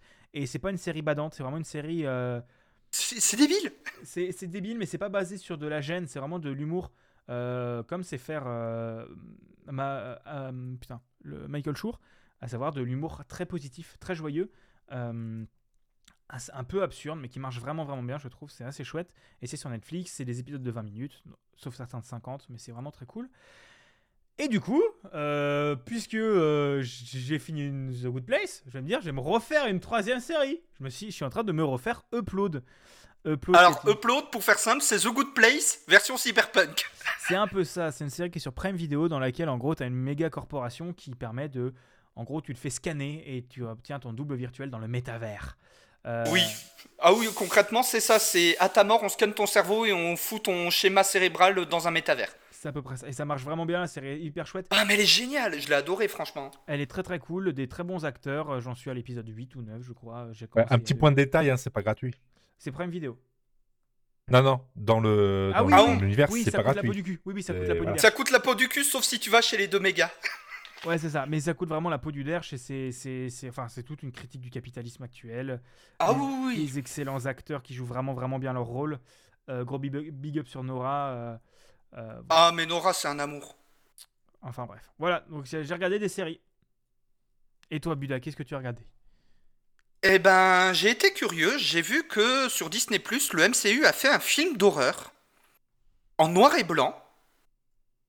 Donc, je suis allé jeter un œil. Werewolf by Night, où on découvre euh, la jeunesse euh, d'une héroïne Marvel euh, qui est très peu connue, dont j'ai encore oublié le nom, fait chier. Elsa Bloodstone. Voilà. Où on découvre la jeunesse de Elsa Bloodstone, qui est une héroïne Marvel, même chez les fans des comics, elle n'est pas du tout connue. hein. En gros, c'est une chasseuse de monstres et de démons. Forcément, elle bosse beaucoup avec Ghost Rider et Blade. Où, en gros, c'est une chasse aux monstres dans un immense labyrinthe. Et je ne vais pas en dire plus parce que c'est vraiment quelque chose que je vous invite à regarder. Franchement, c'est très bien réalisé. C'est dans le MCU, mais il n'y a aucune référence au reste du MCU. Vraiment aucune, j'en ai pas trouvé. Donc le film vraiment se suffit à lui-même. Et euh, que ce soit en termes d'image où c'est noir et blanc avec euh, des nuances de rouge par moment pour euh, rajouter le petit effet visuel du euh, c'est une pierre précieuse ou alors euh, gerbe de sang, des trucs comme ça. Ou l'ambiance, ou même le jeu d'acteur, franchement, je l'ai adoré. Je m'étais maté ça à Halloween, donc euh, bah, ça fait quasiment un mois. Et c'est c'est un film que pour le coup, je, je conseille. Même si vous n'êtes pas fan de Marvel, franchement, ça se regarde, mais sans souci. Ok. Ok, ok. Et moi, bon, au nom, vous devinez qu'il y a un loup-garou qui se balade. Oui, donc tu aimes bien. Ah bah oui, je, suis team- je reste team loup-garou. Oh mon dieu, encore un des deux fans de Twilight. Tu déconnes, je joue à Vampire la Mascarade, je joue à Gangrel. Le clan, des, le, le clan des loups. Donc je suis un vampire, mais je me transforme en loup. Oui. Moi, j'ai rien regardé. Par contre, euh, je me suis acheté un gratte d'eau. C'est bien les grappes d'eau. C'est trop bien les grattes d'eau, parce que j'en avais marre de chercher d'aller chercher des fourchettes. Tu déconnes, Voilà. l'an dernier j'en avais pété un de gratte d'eau. Non, le drame. C'est Oui. trop bien les grattes d'eau. Et je, et je propose du coup qu'on passe au quoi qu'on s'est culturé. Barberousse commence. Alors, euh, j'ai regardé les grattes d'eau et euh, euh, c'est vachement bien. Sinon, euh, vous avez une petite vidéo qui est, qui est passée il y a pas longtemps. Ah, petite vidéo. Enfin, voilà. Euh, Il y a un gars qui s'est dit merde, d'où il vient un, un son très spécifique qu'on entend dans Roblox. J'ai jamais joué à Roblox. Voilà. J'ai jamais joué à Fortnite non plus. Peux mettre le son là aussi. Voilà. Par contre, euh, j'ai joué il y a très longtemps à, un jeu. Et il y a ce son dans le jeu. Et le mec se dit, tiens, il me dit quelque chose ce son. J'ai déjà entendu ailleurs. Et il va retrouver d'où vient le son. Mais il va retrouver qui a créé le son. Et là, il s'est passé quelque chose. Et là, sous ses pieds, il y a, le sol s'est dérobé sous ses pieds. Et il était parti pour deux heures de vidéo pour retrouver qui a créé le son, qui, a, est le, studio qui a créé le son, qui est la personne à qui appartient le studio. Et c'est un truc de ouf. C'est Tommy Talarico, c'est c'est un giga connard. C'est euh, un mec. euh, regardez la vidéo, pour c'est en anglais, hein, de, de, de Ash Bomber, Ash Bomber Guy. Mais euh, putain, vous pouvez même pas imaginer jusqu'où ça va. C'est juste pas possible. Ça vient d'un son.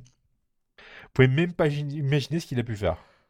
C'est génial. Je crois que Big Gaston va commencer à regarder cette vidéo. Euh, non, j'ai pas encore eu le temps. Je voulais la regarder, j'ai pas encore eu le temps malheureusement. Voilà, ça commence par un son et puis ça. euh, c'est l'histoire d'un, c'est l'histoire d'un mec. Et euh, oh bordel de merde, c'est formidable. C'est un petit peu long, mais c'est formidable. Alors, regardez pas le- le timecode au départ, mais c'est formidable. Et Mais on regarde bien le début et, et j'ai- un peu de la pitié pour le mec qui a créé la vidéo, Ashburger, qui a dit bah tiens, je vais me faire un petit, une petite vidéo rapide. Voilà, ça va me prendre 10 minutes, c'est bien, ça va changer un peu. Ah putain, dans quoi il s'était lancé? Je crois que ça appelle ça un trou de lapin hein, par rapport à Alice au Pays des Merveilles. C'est un peu l'idée, quoi. Il y a, il y a un trou. il y a- il y a- Je connais. Vous avez pire. C'est quand je, je vais sur une page Wikipédia et après j'apprends par cœur euh, toute la signalisation ferroviaire en France de 1972, c'est ça? C'est un peu l'idée d'appuyer sur random sur Wikipédia. Et faut jamais le faire ça à partir de minuit et demi. C'est une très mauvaise idée. Parce qu'après, d'un coup, il est 3h du mat. Oui, c'est compliqué. C'est c'est- voilà, c'est ça. Enfin, c'était ça. Ça s'appelle Roblox underscore ouf.mp3 sur euh, YouTube. Vous aurez le lien euh, qui va bien. Et c'est formidable. Bon, c'est en anglais, hein, mais c'est formidable. Euh, alors, ah, ah, je regarde. qui- Qu'est-ce que j'ai envie de regarder euh, Ce que vous avez proposé? Il y a un TikTok non, donc ça va être Bigaston. Comment ça, TikTok Non? C'est très bien TikTok. Meilleure plateforme TikTok. Euh, Même moi, j'ai fini par céder à TikTok. Et ça me fait suis mal. aussi, mais je fais pas de TikTok, faut pas déconner. Écoute, c'est la seule plateforme sur laquelle mon contenu fonctionne, donc, euh, donc j'aime TikTok. Euh, non, du coup, j'ai codé un jeu là-dessus. Je vous en avais déjà parlé, donc de la Playdate, une petite console jaune toute carrée, toute mignonne avec une petite manivelle. Euh, allez écouter l'épisode, je sais plus lequel, ça devait être en septembre parce que j'ai reçu en septembre. Euh, j'ai beaucoup aimé et en gros, le week-end dernier, j'ai créé un jeu dessus. Euh, faut que je vous retrouve euh, le nom du jeu parce qu'il est un peu compliqué. Il s'appelle, le jeu s'appelle The Deadly Cursed Engine Steamroller in the Bloody Killing on the Wheel in the Atrium. Very good. Euh, L'idée, c'est qu'on devait faire euh, à l'école l'année dernière, euh, la semaine, il y a deux semaines, un- une game jam. Sur, non, c'était la semaine dernière, le week-end dernier, sur une game jam sur le thème They Are Minions. Et on s'est dit, vas-y, on code un jeu sur Playdate. Et on a codé un jeu où, en gros, l'idée, c'est que vous incarnez, vous incarnez Bigocho, qui s'est fait maudire Ah, le culte de la personnalité, déjà ça commence. hein, c'est- Écoute, il y a toutes les. Non, mais on sait tous que Bigaston est le futur Molineux. Ouais, de ouf. Bien sûr, oui. Euh, Surtout qu'il y a toute la team de, euh, qui est dans le jeu techniquement, hein, mais ça faut pas le dire.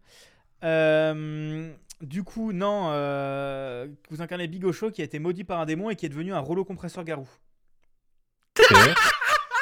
Et pour être démaudit, vous allez devoir aller écraser tous les mignons, tous les, tous les, tous les, euh, tous les membres de la secte pour dessiner des, des formes en forme de pentacle dans, pour réinvoquer le démon, euh, qui sont les démons, les autres membres du groupe. Et, euh, et pour les réinvoquer et me retransformer en normal. Je valide. Le jeu est gratuit, disponible sur Reach.io directement. euh, et, et voilà, c'est assez rigolo. On a une super illustration avec Neko Dorian. Donc, euh, vous verrez le jeu avec Neko Dorian. Euh, enfin, bref. Et du coup, je peux faire un petit retour d'expérience sur comment ça se passe le développement dessus. Bah, c'est juste trop bien. Genre, vraiment, tu sens que sur la Playdate, donc déjà, la console était hyper bien. Bon, la mienne a un peu des problèmes de batterie, c'est bizarre. Je suis en train de voir avec le support client. Mais euh, tu sens que les gens qui ont fait la Playdate n'ont pas fait uniquement du hardware, mais ont fait aussi du software. Parce qu'ils ont vraiment réfléchi à euh, comment faire une API de développement qui fonctionne bien. Puisque une partie des choses qu'on a un peu galéré à faire dans le jeu, et bah après coup, je suis allé relire la doc pour. euh, là, je suis en train de coder un deuxième jeu dessus. Bah en fait, tu te rends compte que la Playdate ont prévu plein, plein, plein de choses euh, pour que ça, te facilite la vie. Donc, euh, limite, ça pourrait être. je conseillerais maintenant, limite, d'utiliser cet environnement-là pour créer vos premiers jeux vidéo, si vous voulez écrire du code. Parce que en parallèle, là, cette semaine, j'ai eu mes- premiers cours de Unity. Bah, c'était quand même vachement plus pratique, la Playdate. Enfin, voilà. C'était mon petit retour d'expérience sur, sur la Playdate. Et Budakin, tu vas nous parler de TikTok. Oui, je vais vous parler de TikTok, mais pas n'importe quel TikTok. Je vais vous parler de d'un créateur que vous avez peut-être connu sur YouTube, Axel Latuada, plus connu pour son personnage de Lexa dans Et tout le monde s'en fout. Qui, du coup, bah, même si tout le monde s'en fout, c'est plus ou moins arrêté euh, sur YouTube. Euh, Axel Latuada, lui, n'arrête pas, il continue euh, de faire euh, des TikTok aujourd'hui et du coup des Reels euh, sur Instagram. Parce que ces TikTok, je les ai trouvés euh, bah, via son Insta, à la base où il traite de sujets de société euh, et montre à quel point c'est débile, du genre euh, pour euh, les les fameux scandales de tarte à la crème dans des œuvres d'art pour alerter sur les problèmes écologiques. Bah du coup, pour interdire ça, et, bah du coup pour empêcher ça, eh ben on a une super idée. Vous allez vous, vous allez vous inquiéter vraiment du climat? Bah non, c'est débile. Vous allez vraiment faire prendre des vraies mesures écologiques? Bah non, c'est débile. Bah vous allez faire quoi? Et fouiller les sacs, évidemment. Réaction.mp3. Voilà. Voilà, merci. Ou euh, mon préféré, ça reste celui sur la rentrée scolaire. Non, mais là, on a un problème pour la rentrée. Ah, vous avez enfin compris que le programme scolaire n'a pas bougé en 50 ans, qu'il faudrait peut-être le faire évoluer? Bah non. Apport- apporter, une meilleure euh, apporter un meilleur traitement des personnes en situation de handicap ou LGBT Mais non, mon petit Jean-Michel, on parle d'un problème bien plus sérieux que ça. Ah, arrêtez d'invisibiliser les femmes dans l'histoire Non, non, non, mon petit Jean-Michel, beaucoup plus grave que ça. Ah bah c'est quoi? Bah les claquettes chaussettes Ah, mais ils veulent aussi mettre des, euh, des, des- uniformes à l'université maintenant. Voilà, c'est bien. c'est- Ah, ça revient régulièrement ce truc-là. Louis Boyard, défends-nous s'il te plaît, défends les étudiants. Ouf. Va bien falloir. Hein. Et euh, du coup, l'autre jour, je sais plus pourquoi, j'attendais un chargement à la con qui mettait 3 heures pendant un live. Et donc je me suis dit, tiens, je vais prendre un livre au pif dans ma bibliothèque et le lire à voix haute en live. J'avais que ça à foutre. Et en fait, le hasard a fait que j'ai pris le recueil de punchline de Et tout le monde s'en fout. En gros, Oh, c'est un... En Oh, gros, putain, Heureusement que j'ai pas fait ça, j'aurais pu tomber sur les, les, les ta mère de Arthur dans les années 2000. Quoi Les blagues de ta mère de Arthur Mais non. Ta mère est tellement poilue que, euh, que sa, sa langue maternelle, c'est le Wookie. voilà, le, le bouquin des ta mère de Arthur. On me l'avait offert. Quelle horreur. Et du coup, là, c'était euh, des trucs du genre va te mettre en mode avion, va prendre des vacances à Fukushima, va remettre tes idées dans le formol. Déguise-toi en bûche et fais un feu. Oui, va jouer à cloche-pied sur l'autoroute ou. euh, Voilà. Va te rafraîchir en sirotant le pédiluve. Pourquoi pas C'est c'est pas mal. c'est- Ah, un de mes préférés, ça reste quand même lime tes ongles sur la trancheuse à jambon. Pourquoi pas? Pourquoi pas? Et c'est que des punchlines comme ça. Et c'est que des punchlines qu'il a sorti du coup dans des épisodes de Et tout le monde s'en fout, avec à la fin un tuto pour toi aussi, fais tes propres punchlines. Alors que la meilleure punchline du fait là, ce sera euh, va jouer à Sea of Thieves avec Big Gaston, quoi. C'est, euh, Ou demande à Buda de t'expliquer en détail les résidus russes. voilà, merci. Je le voulais celui-là. Je le voulais le son. Je peux pas spammer, j'ai mal réglé le patch, je peux pas spammer. Faut... Ouh, ouh, ouh. Ou alors fais, écoute- ou alors euh, fais écouter le ressort à Barberousse. Oh non, bah non, non, pas ça. pas- Non, j'ai déjà fait deux fois. hein. Euh, Non, non, non, Un non, pour non, l'enregistrement, bah non, un pour non, le bah montage, ça suffit. non. bah non, non, bah non, mais même moi je veux pas. Dixit, celui qui écoute Johnny Dapp. Plus maintenant. Maintenant j'ai. Oui, je l'ai écouté deux fois à cause de ce mec en plus. Alors, euh, Très bien, Johnny Bodap. non, mais voilà, c'est bon. Hein. Suffit. On, on arrête, c'est bon, on a fini parce que c'est quasiment deux heures là? Oui, oui, c'est bon, on a fini, on a fait un épisode court, hein. Ah, cool. Allez, on se dépêche. Non, mais c'est la fin là, faut lancer la fin. C'est Ah qui oui, c'est oui. qui dit que remercier le truc bidule là. Eh euh. ben, merci beaucoup à vous d'avoir écouté cet épisode. Merci encore une fois à F23020 01 du groupe Ogezor pour l'habillage sonore, Faylin pour le logo. Si vous avez aimé cet épisode, n'hésitez pas à laisser des étoiles sur iTunes, Spotify et n'importe quelle application de podcast. Vous pouvez euh, retrouver mes compères euh, sur Twitter pour euh, Barberousse, sur Mastodon pour euh, Budakin. Ah, j'ai aussi un mastodon, mais je sais plus où c'est. Euh, tu es sur Ah bah Mastodon pourtant, je, te je pourtant, je l'ai trouvé ton masto. Hein. Euh, non, je suis sur PI. Ah oui, Barberousse, t'es- Euh, je vais te- arobase PI.fr. Ouais, ça, c'est ça. Il est Barberousse euh, sur pi. Enfin, s- pi.fr euh, slash at Barberousse. Alors, si, si jamais vous passez sur, euh, on va faire très vite, hein, si jamais vous voulez passer sur Mastodon, mettez votre Mastodon dans la bio Twitter. Il y a des applications qui passent, qui permettent de scanner tous vos followers et de Ouais. récupérer les, les Mastodons pour les, pour les importer ensuite. C'est très bien foutu. Et, euh, et voilà, moi je suis sur mastodon.top et gamedev.game, euh, enfin mastodon.gamedev.place. Je suis à deux endroits différents, mais pas pour la même chose. Voilà. Et Voilà, moi j'ai full migré sur Mastodon, j'ai supprimé mon Twitter. Ce qui est un peu con parce que d'un autre côté, maintenant les gens peuvent te reprendre ton pseudo sur Twitter, mais euh, Oh putain, c'est une bonne idée ça.